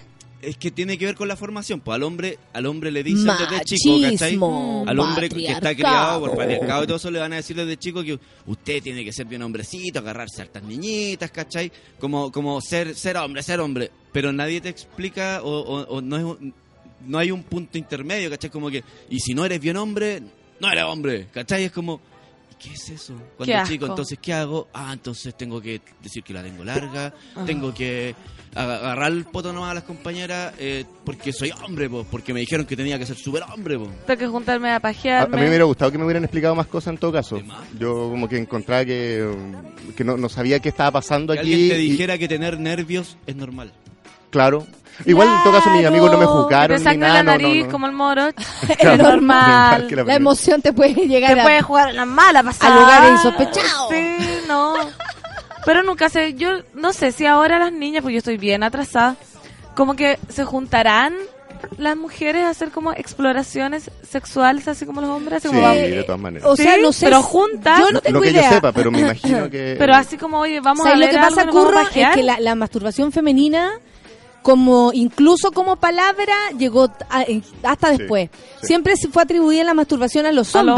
La paja era el, hombre, no es como paja mujeres, paja igual hombres. Claro, ¿cachai? sea- Pajero igual hombre, eh, adolescencia, masturbación igual hombre, como todas esas cosas. Lamentablemente. Y eso también tiene que ver con el machismo y el patriarcado. Obvio. Y- Porque Y, que aparecían gente diciendo como, oye, la mujer también se puede masturbar. Pero- Bueno, y por lo mismo también las mujeres, algunas, eh, no partieron su vida sexual gozando. No. Porque precisamente no sabían nada, de nada. su cuerpo. O sea, Claro. tenían la información, la teoría, pero no, no, se, no, se- no se conocían, no se habían mirado, no se habían tocado ni ellas mismas y las vino a tocar otro. O sea, Y eso es algo muy íntimo de, de tal vez estar tú sola como probando o tal- Claro, y- Sí, pues no creo y que ¿cachai exista que el grupo. incluso solo tengáis vergüenza, qué loco, que incluso solo te dé vergüenza tocarte. o Puro culpa. concepto. Sí, Y hay generaciones de mujeres anteriores, ¿cachai? Que conciben la, sex- que concibían la sexualidad como un algo para el hombre. Ella, ella como dándole placer a su hombre, pero no, no como algo mutuo, no como... O, O propio, ella, claro, o simplemente propio. Claro. Y además que eh, también uno de chicos también está más permeable y mm, tal vez en algunas casas eh, hay más intentos de educación católica y uno se tiene que ir a confesar de que, oye, hice todo bien excepto que me masturbé. Sí. Claro. Entonces tengo que, no puedo eh, comulgar hoy día en mi, porque... en mi- para mi primera comunión, como en la confesión, eso, eh, me masturbo, como una Ah. gran culpa. Como sacerdote yo me masturbo. ¿Y qué te dijo el cura? como, eh, El ya, cura como, eh, te A espero ver, en mi muéstrame. Ah, sí. como, no, no, no sé, qué atroz lo que no sé. No qué. Oye, Pero, pero, pero uy, efectivamente Oye, esa culpa en la cabeza. po. Oye, la gente está contando cómo supo. ¿Cómo se masturbó? La Gloria dice que en quinto básico nos mostraron la fecundación en un video de monitos donde había una piscina en donde los espermatozoides vestidos de novios nadaban donde el óvulo vestido de novia. Ay, qué Claro. ¿Cachai que ahí eh, hay un mensaje subliminal demasiado fuerte de que Sí, po. solamente se permite en Lo ciertos... dijo en el matrimonio. eh, claro. Pero era momento, imagínate, no sé, hace, no sé qué, qué edad tiene la Gloria, pero yo te estoy hablando que yo tenía 10, 9 y eso era en el 89. O sea, eran otros tiempos donde probablemente las mujeres Sí. no era como, eh, hey, aquí masturbación, nos no había gustaba tanto- Happy Jane con todas Ah. sus cosas. Y no había tanto material audiovisual que hoy en día tal vez existe mucho más mejores que el único que había que era tal vez ese de los eh, novios. Novios y las Tal vez novias. antes, claro, el primero que se hizo venía con toda la información de esa época también. Qué loco. Yo, yo me acuerdo que yo vi uno del repollo, pero qué terrible que hayan videos como de información falsa también. Porque así Sí. como un repollito, la, la cigüeñita. Yo rayaba porque había uno de esos repollos como de losa en la casa y yo había escuchado, no sé, a una abuela algo decir de un repollo y eh, o al amigo. fue muy divertido el que empezó con lo del repollo. Y, ese, y había un repollo como de losa, donde se ponían cositas encima y todo. Y yo te juro que pasaba por al lado del repollo y decía, qué raro esto, aquí repollo, del Aquí otro repollo. Yo no uno. sabía así como, porque me parecía más que fuera del, de ese repollo, Del que de era de losa. que era del otro repollo De que se cortaban cada dos segundos, pues, weón. Te Entonces, puede no, cortar no. una pata a la Muy guagua. Está súper brillante ese repollo de losa, como que está muy, muy, lubricado. todo. La Fla dice, yo le pregunté a mi papá y estaba tan incómodo que me mandó a hablar con mi mamá. Mi Ella me también. explicó. ¿Cachai? Vaya a decirle a su mamá. Claro. Carlos dice, a mí me eh, también mostraron esa película y después de verla, mi preocupación más grande era que mis papás quedaran pegados como los perros. Uy, qué terrible. Siempre viajé después con un balde de agua fría. Agua Cáchate, caliente. la, la lúcuma nativa dice, en mi colegio de puras mujeres hicieron una charla de educación sexual y pidieron preguntas escritas en un papel anónimo, ¿cachai? que siempre sirve tanto en esos momentos. Obvio. El 95% de las preguntas era, ¿qué es la masturbación? No. ¿Cachai? Sí, pues. Yo no sabía ni una weá, dice la Paula. Eh, viví siempre con mis abuelos, por eso a mis crías de chicas les he hablado claro para que no anden informándose por otros lados. La orfelina dice, yo descubrí por ahí, nadie me explicó nada, a mi mamá ni siquiera le vi su cuerpo, hasta hace poco, porque se enfermó. ¿Cachai? Eh, so- Ah. eh, tiene que ver con la crianza, Sí, tiene po. que ver con tu lugar específico del país, incluso que nazca, la educación de tus viejos. ¿Cachai? Porque ella dice, a mí no me explicaron, la, la anterior, a mí no me explicaron nada, entonces yo no quiero repetir eso con mis hijos. También uno va evolucionando. O hay otros que dicen, a mí no me explicaron nada, yo tampoco voy a explicar nada. ¿Cómo Claro. lo vayas a hacer tú con tu No, yo le, yo le voy a explicar. chiquitito? Yo le voy a explicar todo. Vamos, Vicente. Ahora De hecho, ya estoy tratando de que se pegue. No, no, no, perdón. Que Eh, parta de temprano. Además, es que a mí en verdad me afectó eh, porque como lo primero que sabes es que tu amigo se está masturbando, no sé qué, y en el fondo lo que quería hacer es, es acabar. Yo pensaba que, chucha, lo- hay que acabar más rápido que, que- que más lento. Y después, en la otra versión que era haciendo el amor, eh, tenía que hacer todo lo contrario. Y yo, y yo estaba equivocado. Y yo decía como, ¡eh! Bien, lo hice rápido. Y Ay, como, no, qué po, weón". desastre. Entonces tuve que hacer todo un proceso de cambio y hubiera sido muy útil un poco de información al respecto. Bueno, y también de- de- de- diferenciar De el placer ¿cachai? Como decir, loco, no tienes que ser y, y no tiene el por más qué... ca- el, el, el- no, no sé, ¿cachai? Todos esos, esos tópicos que se colocan de la sexualidad del hombre, ¿cachai? Porque efectivamente muchos hombres los inician sexualmente, como que los llevan a un lugar y ya, Claro, hay gente... ábrase. Y es como, estáis loco, no, me da vergüenza sacarme la bolera frente a alguien Y lo voy a sacar y, frente a y esta... queréis que me saque toda la ropa y, y- y entre en alguien. ¿Cómo? Claro, Sí. no falta La negrita dice, mi mamá me explicó que se juntaban las semillas que tenía la mamá y el papá y así se hacían las guaguas. Y la semilla era un pico y la A Nachito le conté... La maca nos La dice que a. Nachito le contó, hizo, y, ¿viste? Ah. cuando cuando ve a la gente tiene dar beso. ocho años, Sí, po, pero ya se están preguntando, no hay forma de huir, ¿cachai? dos años más va a ser padre. Hoy en día como Ah, estamos... sí, oh, me lo imagino, sí, hablando, Nachito, no lo puede creer. Obvio que va a decir, Iu, si al final... eh, pero es bueno como que ya tenga cierta Es que información igual es desde alguien que Si uno no, no está enamorado, igual es asqueroso. Si a mí me cuentan ahora que alguien fue yo con alguien, igual digo, iu. a no ser que sea el amor Porque de mi no me vida lo quería imaginar. Así como- Porque no me lo quería imaginar. Claro, es como, bueno, y hoy día que hice, no. Pero no tiene por qué ser. Iu. Es IU porque es demasiado oculto. De hecho, todavía no Mm. hay tanta campaña de prevención eh, y cada vez que va a haber un como, oye, vamos a hablar sobre los Oh, condones. le ponen un ah, color. no, ¿cómo vaya a hablar de los condones? Ah, sacrilegio. No puede ser que no o sea, tengamos no se ha hecho una campaña. ponte tú, ve- del VIH por eso, tan tan profundas. Claro. No, y ahora menos, sale pues, que mijita, supuestamente ahí está en más alza y hay todos estos problemas. Oye, que esté paseándose el señor condón, todos somos corpóreos por las playas, que, que lo haga, que haya más información. Arriba kioscos. Arriba todos los que hemos trabajado de corpóreo. Arriba todos, vamos corpóreo. ¿Tú Yo no? nunca he sido No corpórea. eres una verdadera Ah. actriz. He sido volantera. Mira, aquí tenemos Ah. tres, Yo tres, fui, tres perrito, yo fui perrito de Mentolato un, año. No. Yo fui Blue Wow. Club, Blue Club. ¿Qué es De las, ¿Qué? de las pistas de Blue. Un mono que no habla, yo lo hice hablar y un niño decía, pero si no habla Blue. Y yo, Ah. uy, no me acuerdo. Yo, yo este, este 16 de marzo voy a ser corpóreo en, en las aventuras del barco volador en Lollapalooza, de hecho, en ah, qué lindo. Nuevamente. ¿Qué día este toca? El domingo me toca. Qué bacán, te voy a ir a ver. Sí. Oye, el Esteban dice, yo encontré un libro en la casa de una vecina y obvio que lo leí. Después me andaba con, el después le andaba contando a medio mundo cómo se hacían las guaguas. Oye, ¿saben cómo se hacían las guaguas? Yo leí un libro, Ah, ¿saben cómo se hacían las guaguas? canto. Qué buena, eso también es como antiguo, como lo leí en una enciclopedia. Hoy En en día como lo vi en internet. pues, y, y además que, que lata saber por internet porque uno también pone, eh, tengo fiebre internet y aparece una foto de alguien, mu- eh, pero ya Muriéndose. transformado en fiebre. Mira, la matrona Clau no entiendo mucho eh, el- lo que dice porque me encantaría que lo, lo dijera ahí más profundamente. Cuando hice el internado en el campo, la eh, eh, matrona, la Clau, ya sabemos, había mujeres que hablaban de cuando mi marido me toma. ¿Ya? Yo no sé a qué se refiere. Desde ya se me revolvía la guata con esos Tirar, comentarios. La, la Pero es que- follan. es que en el campo, En el campo se eh, la crianza Sí, es muy de, de que el sexo es para el hombre, ¿cachai? Y ella está disponible para satisfacer Cuando al él la tome, claro, po. Prestar no, el no, cuerpo. no es que ella Eso. tenga ganas de tirar y vaya a decirle, ay, mi amor, tiremos. No, eh, cuando él quiere, tiran. Y si a ella le gustó, si andaba con ganas o no, si le dolió, todo eso pasa a segundo plano. Mira, la Mariela dice, mi pollito tiene siete. Hasta ahora solo ha preguntado qué es FIFA, porque lo escucho aquí. y le dije que era un juego FIFA. ¡Ayuda! Dice el, la verbo, Mariela. el verbo de jugar el Tenemos juego que FIFA. saber, entonces, saber educar a la gente. La negra Bueno, estamos dice- en horario juvenil ahora de vacaciones. Sí. La negra pata pelada dice, me acuerdo cuando le pregunté a mi mamá, la mamá, eh, mamá, las guaguas se hacen ju- juntando el pene con la vagina. La mamá, la cara así como, ¿qué? Mamá, eh, si tú juntas el pene con la vagina. Yo ya veo que Beatriz, mi sobrina, llega con ese show. Qué vergüenza. Es que, qué Es que para ella, para ella eh, eh, y, y la Gaby, mi hermana, lo podía ver que eh, no le no le no le cabía la explicación, ¿cachai? Como que para ella no era eh, concreta. Entonces, como la Gaby siempre le ha explicado las cosas así como súper concretas, que esto le parecía más onírico. Entonces la otra, no, no, no, no, no, le decía, no, chica, mamá, pero ¿cómo llegaron esas guaguas ahí? ¿Cachai? Así como, no, lo que pasa, no, no, ¿Cómo se no, metió no. una guagua? Porque No, así como si yo sé, la tía lo ama, vienen dos, Ah. porque eran dos más encima, entonces la guata era gigante, pero ¿cómo? Decía, pero ¿cómo llegaron esas ni-?" Y la otra, pero complicadísima escuchando la situación. Mis papás nunca me explicaron, dice la Valentina. Aprendí sola.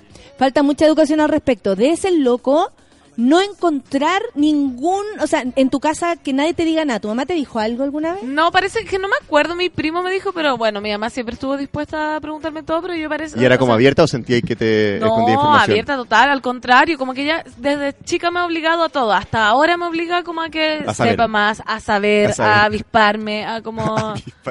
como avíspate. Son las mamás las que cuentan, parece. ¿ah? Aquí Bueno, todas mi- coinciden Sí. que son las Mi mamá era la que contaba porque mi papá en verdad como que le da demasiado nervio, pero la que también eh, mm, pro- es muy sobreprotectora y de hecho supe una semana después que había muerto mi perro de toda la vida. No, ya, como pero que no le da, quería ir le da nada, pena pero- contarnos para que no su- sufriéramos porque era época de Navidad, no sé qué. Yo, pero mamá, yo quería abrazarlo. eh, eh, ¿Cómo le ¿Y decía? dónde estaba y tú que no te diste cuenta que se te murió el perro? Porque era el perro que estaba en la casa de mis padres. Ah, ya, porque así como... Ah, ah, o sea, No tú ya grande. Sí, bueno, las- hace un mes. Ay. ¿En No, serio? ¿verdad? Hasta ahora ella te Hasta quería ahora proteger de ese dolor. O sea, protegió a toda la familia que hay unos sobrinos más chicos, pero encontré que y también hace muchas cosas de no avisar de que mi papá estaba siendo operado porque no Ah, quiere sí, preocuparnos. Pero es, es- todo nace del amor y de la sobreprotección, pero Oye, también hay que tener Los cuidado. ahí, errores hay del un- amor, digo. ¿Cachai? Que la Tati dice, mi mamá siempre me explicó, la Gaby, mi mamá siempre me dijo las cosas, la Katy dice que en su casa siempre se habló de sexo, que tiene cuatro hermanas mayores, entonces ella tiene la sensación de que siempre supo. Para las chicas no alcanzaron a decirlas en la terapia de vamos a contarle. ¿Cachai? Eh, eh, para la Katy no alcanzó. No Como ya, alcanzó. Ya, se enteró, se enteró, se enteró. Ya, tiene 18 años, le vamos a contar, ¿o no? Yo creo que yo también pasó así conmigo. Como que mi ¿Sabéis qué primo me cosa? contaba todo. ¿Qué cosa escuché yo a la maleta cuando pendejo? ¿Eh? Mi mamá hablando con mi hermana mayor de su primera experiencia. Ah, como, no. como, como yo pendejo escuchaba decir así como, pero ¿por qué lo hiciste? Es que, ah, pero como pura culpa, pura culpa. Ah. ¿Cachai? Y- pero, pero ¿cómo lo hiciste? Así como... Y, ¿Y tú estás en la maleta y ellos no sabían que No, me en la maleta? refiero, me refiero a que yo desde la otra habitación como Ah, que ya, empecé ya. a escuchar... La maleta. al Empecé a escuchar como esta conversación, que la que no decían nada concreto, pero empecé a entender que se estaban refiriendo a eso. ¿Cachai? Como, como a que ella en realidad había estado por primera vez con su pololo de ese entonces. ¿Cachai? ¿Y qué edad tenía tu hermana? Grande ya, no sé, 20 algo. Cáchate las diferencias. La tita menos, dice que la mamá 20 algo. era bien desfachata y hablaba de la cintura para abajo. Pero de sexualidad, nada. Nada. Aprendí solo hablando con mis amigos. El Andrés Báez dice también, yo aprendí con unos amigos. Cuando les pregunté en mi casa no supieron cómo contestar, pero las dudas se disiparon en clase de sexualidad en octavo básico. Qué bueno. El Manuel dice, yo también vi el VHS Los Monitos que se llama como se hacían la guagua. Luego un amigo me condujo por el mundo del porno y la masturbación. Eh, ahí entra al extraño mundo de la masturbación. Eh, espérate, por acá tenía hartos más. Ya aparece el monstruo de Big Mouth ahí. Mi mamá siempre me explicó en el colegio, nos mostraron la peli de dónde venimos, dice la Tati. Eh, que heavy, que eh, bueno, las películas en verdad van salvando la vida. En, mi hermana encontró un libro, fue buscando regalos de Navidad, encontró un libro eh, que, que, que nos gustó, porque yo también estaba ahí, nos gustó porque... Para este tema. Sí, nos gustó porque primero todo en pequeños párrafos, no hay explicaciones profundas, sino muy concretas. Por ejemplo, eh, eh, habla de la sexualidad, pero habla de la sexualidad diversa. Desde el primer momento Ah, habla que hay homosexuales, habla que hay lesbianas, habla que hay trans. Cáchate. O sea, eso fue súper importante para nosotros cuando empezamos a leer y a enterarnos como, ah, mira qué choro, me dijo, me encanta. O sea, quiero que él parta por ahí. de ahí, sí. Habla de la puesta del condón, habla del orgasmo, habla de, Yo ¿cachai? quiero leer ese libro. Está muy bonito, tiene Todos una... Tiene, no, es que sirve mucho, tiene una... Porque más encima tú puedes ir avanzando en las dudas. Y ¿Cachai? que Si está eso es... pensado para, para niños. O sea, Para para, niños, para niños, Sí, curro, no para ti. Entonces mi, en-. Entonces mi hermana le dice a mi cuñado, así como, eh, Quique, yo cacho que hay que decirle ya, porque, ah, así, hablando de cosas familiares. Y le y, y el Quique, si tú creí, al tiro, Sí, tú creí. ¿Qué más? Porque ella, como buena educadora, ya se leyó el libro, ya sabe perfectamente ¿Cómo que hasta el final le encantó, eh, está súper segura. Me dice, yo lo puedo hacer, pero quiero que lo haga él por si el Martín se siente más seguro. Por último, ah, va a venir para acá a responder las dudas, ¿cachai? Si yo sé que va a venir igual donde la mamá a preguntarme weas, pero quiero que sepa que su papá También le va a hablar de su cuerpo, Obvio. ¿cachai? Y que puede preguntarle por lo mismo cuando Ahora tenga está en terapia duda. mi cuñado para poder llegar a ese momento. Está buscando un libro para él. Ay, qué Sí. atroz, qué atroz. Por eso no hay que tener hijos. Ah. Puro sufrimiento. Oye, eh, Puro sufrimiento la gente comenta. A mí me dijeron, dice la Cata Carrasco en preescolar, lo de la semillita del papá. Se la, la- se la pasa a la mamá y así sale la guagua, sin detalles. Así no fue terrible. Después más grande, un video en el colegio, más detallado y real. La Anabel dice, me explicaron mis padres antes que pasara el video en el colegio. Mi mamá fascinada explicando, mi papá nervioso, el pobre. La mamá así, mira, sexualidad, el pene, tú podrás La entender. vagina, el la vagina, tú puedes guardar muchas cosas, la vagina. Puedes Oye, guardar muchas cosas. Escúchame un poco de música. El Sí. ovoide. Ya. Soladí Hello. con 42, ¿con qué nos vas a sorprender? ¿Qué lo- Ovoides. Cuara, Es Chet. El camino del espermatozoide a la vagina. Amsterdam. El comportamiento del animal salvaje. Los monólogos de la vagina. Café Ah, con nata en El su vela. cernícalo. That was unforgettable. I wanna do it again. You're crazy like an animal, and I don't want it to end.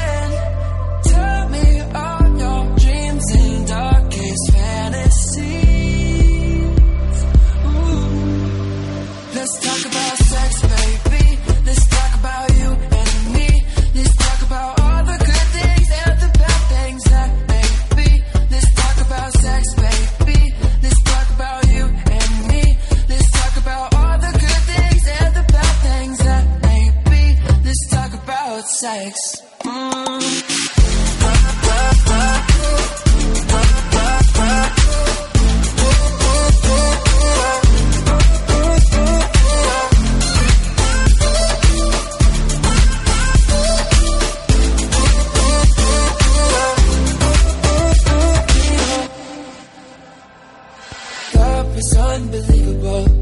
I wanna do it again. I'll eat you like a cannibal. You're sweet like cinnamon. Tell me all your dreams and darkest fantasies.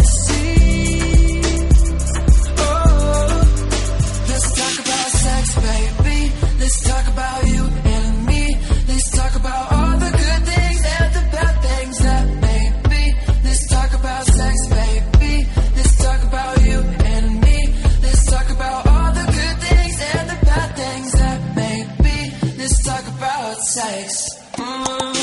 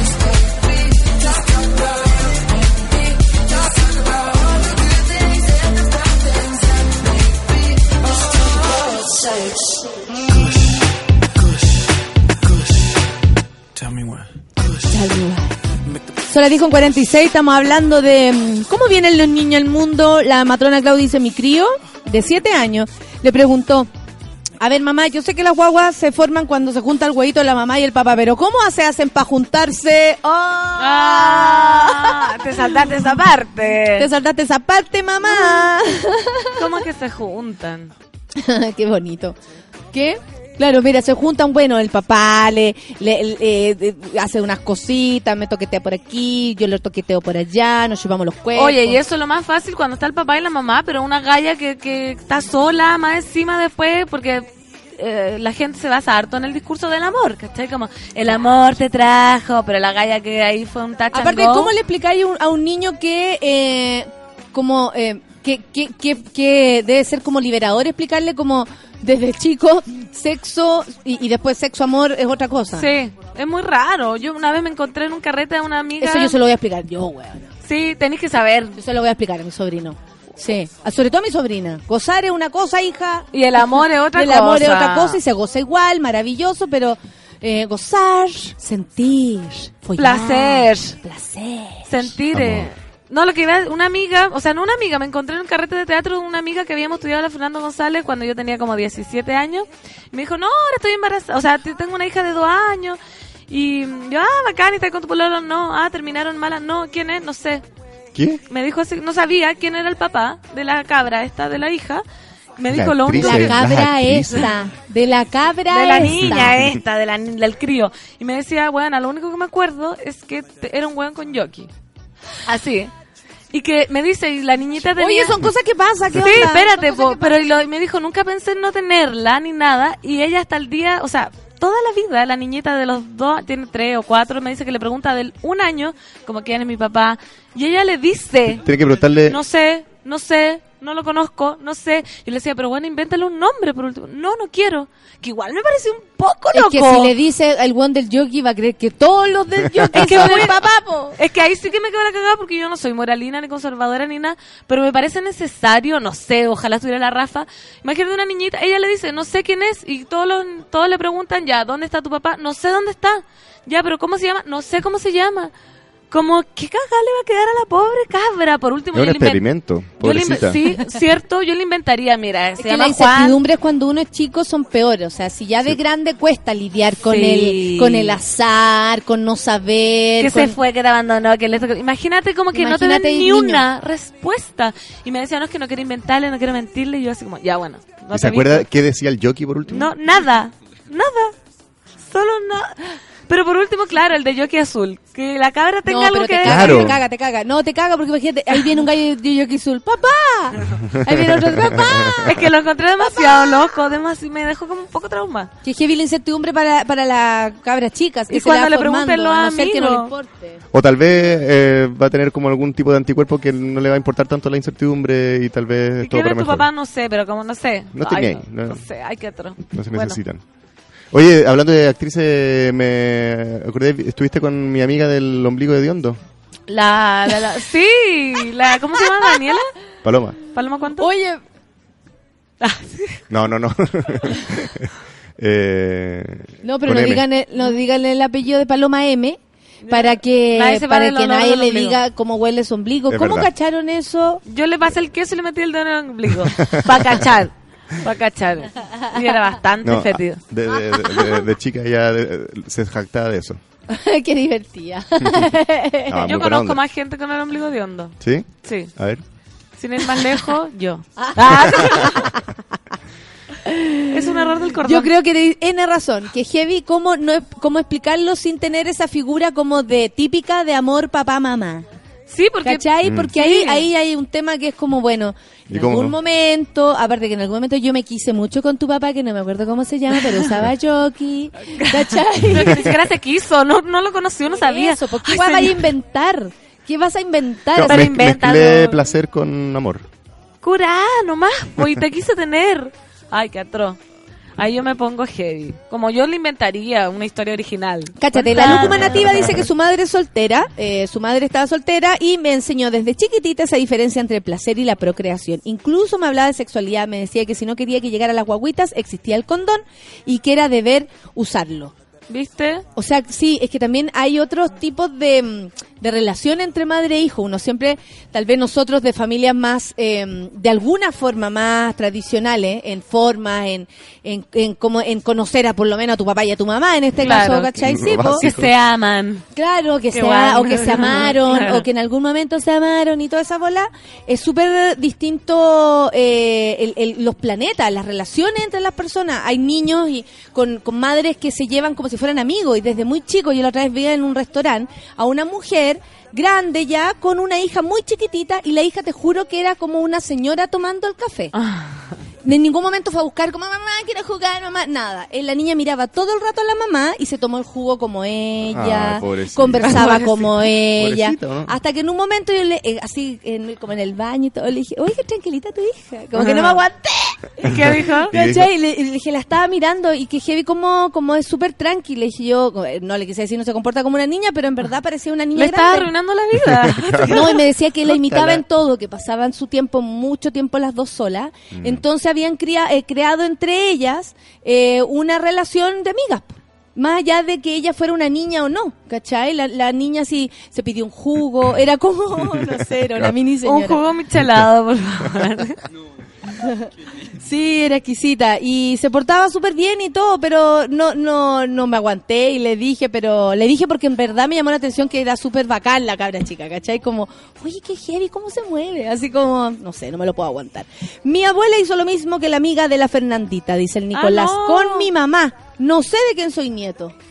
¿En Ah, qué serio? heavy, pero no le inventó nunca nada. No, Ese- no inventó eso digo yo, como que hay un momento que hay que decir la verdad, pero ni siquiera el nombre. Es que eso me desesperaba. Yo creo que si a mí me dicen eso, yo me desespero. Pero igual yo lo creo inventaría, que- yo misma me inventaría. Pero también Como- hay una desidia de esa madre de no querer saber tampoco. Sí, estaba como una obsesión. Claro, desde como- desde no- como No, no, no, no confío, no le creo tanto de que no sepa nada, nada, nada. que jockey, me decía, un buen con buen con un carreque, carreque. O tal vez era un jockey de, que corría en las carreras de Puede caballo. ser, puede ser, lo podemos, busquemos el padre. Mira, la Gaby puede. dice, en mi casa siempre hablo, de- se habló de todo. Mi sobrino de 8 años me pilló un preservativo. Le expliqué lo que es y lo abrí. Le expliqué para qué sirve y que es obligatorio para un acto sexual. Mi hermana negra escuchándome cómo le explicaba. Mira, está Sí, bien. po. Eh, yo igual, en el caso que mis sobrinos me preguntaran a mí, por el respeto a mi hermana, yo creo que pasaría a, a, a- Derivaría ahí. a De- derivar. claro. Pero ya una vez que se entere... Pero no porque no querer decirle, porque, No, no, no. porque a veces igual hay que alcanzar a decir algo, pero que te explique mejor tu mamá el resto. Claro. ¿Cómo yo no, voy termina a, la yo no historia? voy a estar ahí todo el tiempo para atender sus dudas. Eh, y eso también eh, me pone incómoda. Pero el rollo es que yo creo que después las tías tenemos que responder otras dudas. Sí, pues ya, Sí. todo el rato. Uy, te va a tocar ahí. Tía. Tía, ¿qué pasa si yo...? Vaya, no, hija. Vane dice, yo me enteré de todo cuando tenía como seis años bajando un video pirata de Sailor Moon en Ares, pensando que era una canción. Y Seis no, años. era Serena siendo penetrada por un alien. Ahí aprendí No. todo todito, dice la Vane. Conche madre, qué miedo aprender así. Dios santo, ¿estás bien, amiga? ¿Estás bien? ¿Estás bien? ¿Estás bien? ¿Necesitas contención? Tus parejas actuales, ¿cómo son? ¿Usan así. o no? Oye, mi papá tiene una amiga que a su hija le dijo que su papá, para salir de esto, era Bernardo Gil. Ya, paremos No. la lecera. En el colegio No, hablaron de, Bernardo y la pequeña levantó la mano y dijo, él es mi papá. No. Quedó la caga. Como Barney. Como- mi papá también pensaba que un pololo de mi hermana había inventado la canción de los tres, no sé, eh, Eva Río el Sol, y la escuché una vez como, ah, esta es la canción del pololo de mi, de mi ¿Y hermana, por la, qué la- la la inventó. inventó? Porque él se la cantó alguna vez a ella, algo así, pensaba que era una canción suya. Qué tierno. y es un como que se inventa cosas. cosas y tu, tu- tu- tu hija sale con Álvaro Enrique. como que Qué susto. Qué Qué miedo. Qué miedo, verdad. Al Carlos dice, yo estaba en el colegio católico y había gente que hasta en la media no sabía. Después nos explicaron las ITS y, sa- y satanizaron todo. Nadie quería hacer nada. Claro. También, claro, po. después la mezcla de información se te hace más confuso tal vez. Eh, pancito, dice el Bitoco, la media bola. De no saber el nombre, por último, entró, entró en ella y dejó sus hijitos. Bueno, es que, pan, eh, Bitoco, te voy a contar. No sé si tú te, te sabes el nombre de toda la gente que te hay tirado. Ah, Pero no. hay personas que en un momento de locura, de una noche, puede ser que se te olvide. Sí. No juzguemos. No Yo no juzgo a tu amiga. No, yo tampoco. Para nada. Yo, Yo juzgo creo que, no quiera contarle nada. Que Yo no lo único que puedo juzgar es que no usó condón. Sí. Eso fue, es como lo único. Si ya no te sabéis ni el nombre, lo mínimo que uséis condón. Pero que que- levante la mano. El primero que no lo ha hecho tampoco. Sí. Por también. supuesto. Sí, Pero tam- eh, eh, lo único Pero- que uno puede juzgar por la seguridad de ella, porque, porque claro, después, por ejemplo, tuvo que hacerse cargo de una criatura, tal vez en un momento que no estaba como preparada. Yo pienso en ella nomás. En Y eso, sola, ¿cachai? que paja quizá. Sí. Bueno, ni siquiera estaba enamorada porque no lo conocí. Bueno, Pero no si sabe o no, pero si sabe o no, Bitoco, yo no entraría a jugar a la amiga Mm. La Pancito, me parece que Bernardo Higgins está perfecto para nombre, oye. Kurt, Kurt Cobain. Oye, eso inventaría yo. No, mira, tu padre era un rubio. En la, yo me acuerdo que cuando uno empieza a follar y los papás se dan cuenta, ¿cachai? Eh, yo eh, tenía súper claro que mi vieja como que no estaba preparada para escucharme. Entonces, finalmente yo esperé a mi vieja, ¿cachai? Y cuando hablamos fue como, mamá, ven. Ah. Te recibo con los brazos abiertos. ¿Qué quieres saber? ¿Cachai? Una cosa Claro. así. Y fue bonito en ese aspecto. De mi parte yo me sentía súper segura, como que ella también se quedó tranquila por mi, mi visión de las cosas. Me dijo algo que me parece interesante hasta ahora, que no me, que nunca me, me preocu- o sea, que nunca dejara de preocuparme de sentir placer. Ah, mira. ¿Cachai? Que, que mi mamá me lo dijera a los 18 años es fundamental. Es- Total. Y fue fundamental. Cuático. Qué Y, bueno. eh, ¿cachai? Así como hija, no puedes eh, saltarte esa, esa parte de, la sexualidad. de la sexualidad, de la procreación, de la que sea para lo, para lo que lo uses. Pero me daba cuenta también que ellos se sentían así como todos trastocados por Obvio. esto. Igual es, es difícil, pero yo por suerte también tenía una relación muy honesta y podía conversar de las cosas y, y así mismo también me preguntaban si qué drogas usaba o no sé Sí, qué. Y Fui- yo yo le fui al contaba- ginecólogo con mi- con mi mamá, ya entrando en la preocupación, mi vieja, vamos a ver, pasa. Ah. Entonces te revisan cuando se supone los antiguos doctores, que te pueden revisar igual, pero tal vez no introduciendo Claro. todo para adentro, cuando tú ya no eres virgen. Sí, po. Y ahí era el momento casi de confesarlo. Entonces entramos y el doctor me dice, ¿te puedo revisar? Así como, Ah. en vez de decirme, eh, ¿estáis lista? Y yo le digo, sí. Y sacan a mi mamá. ¿Cachai? Ay, claro, y mi mamá a pegarse cabezazo en la, en la sala de, de La espera. maquinita dulce así sacando todo. Pero igual que lata hija. como confesar frente a otra persona. A mí no me importó porque ¿No? era algo que ella no quería saber. Ah, Era algo, ya. si yo, de verdad yo estaba tranqui. Claro, Yo no porque sé- ella misma podría haber hecho la misma pregunta. No, si para mí ella era el problema, no yo. ¿Cachai? Era como, oh, mi mamá va a estar así como rara. Y me acuerdo de caminar, eh, guardia vieja que daba la weá. Me acuerdo de caminar ¿De así y mi vieja callaba un poco. Eh, me dijo, bueno, estoy tranquila porque ya está todo como, Ah. como claro, tú ya sabís todo, yo ya sé todo. Todo en Oxígeno, y, mi, y mi papá está poniendo la cuerda, o sea, Vamos a tomar un whisky. Hija. Obvio. Eh, pero, pero bueno, son, son etapas Son también que hay pasando. Sí, finalmente todos días después entendemos que esto bueno, es parte Y, de la y vida. todos vamos a tener nervios y en, en la previa y como padres o como O como experimentadores. hijo, como todo. como todo está bien. Oye, nos estamos yendo y queríamos cantar. Ay, queríamos cantar. Vamos con- Alcanzamos. ¿La, la podéis sacar o no? ¿Para cerrar? No le encontré el tono, pero están aquí los acordes. Ya. Así que si usted la cantan y sale Obvio. bien, lo encuentro bacán. Esta canción va para todos los padres que no Porque yo había quieren traído otra. de sus hijos. ¿Cuál canción habías ¿Cuál? traído? Yo había traído una por, por la mordedura que tuve de perro para el primero de enero. Ah, la que Ah, quiera. entonces esa. ¿Cuál pues. es? ¿Cuál es? Who let the dogs out. Ah, A ver. ¿De verdad? Y con rapeo incluido, pues. pasito. ya. Es que voy a buscarla. Ya, vamos a buscarla. No, no sé si tiene mucha gracia, pero tal vez... Pero igual tiene letra. Who let the dogs out? Who, who, who, who let the dogs out? Who, who, who, who, who let the... Chucha, ¿cómo era? Who let the dogs... ¿cómo era? ¡Vamos! Who let the dogs out? Who, uf, uf, who let- Bueno, es que me mordió un perro el, el primero de enero. Tengo que hacer el contexto. Who let the dogs out? Uf, ¿qué soltó este perro con tu madre? Oh, who let the dogs out? Uf, uf, uf. The party was nice, the party was pumping. Yo pillayo, having a ball. Pillayo, que the Monday start calling. Yo pillayo y llegó el perro y me mordió. Hey, hey, who let the dogs out? Que soltó al perro. Who let the dogs out? Who let the dogs out? Last year it does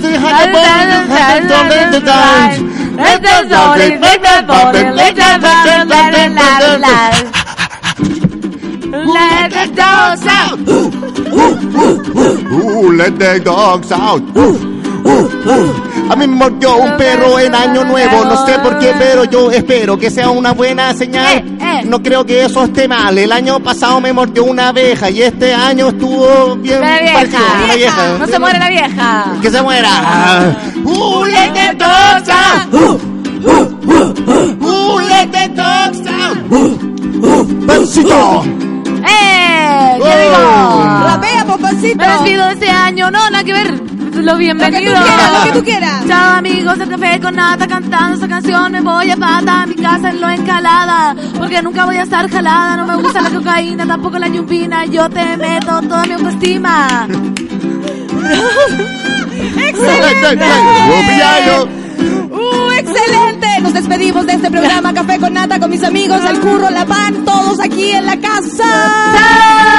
Chao, chao, chao, chao. Bye. Genial, nos vemos mañana, chao. Eso fue Café con Nata.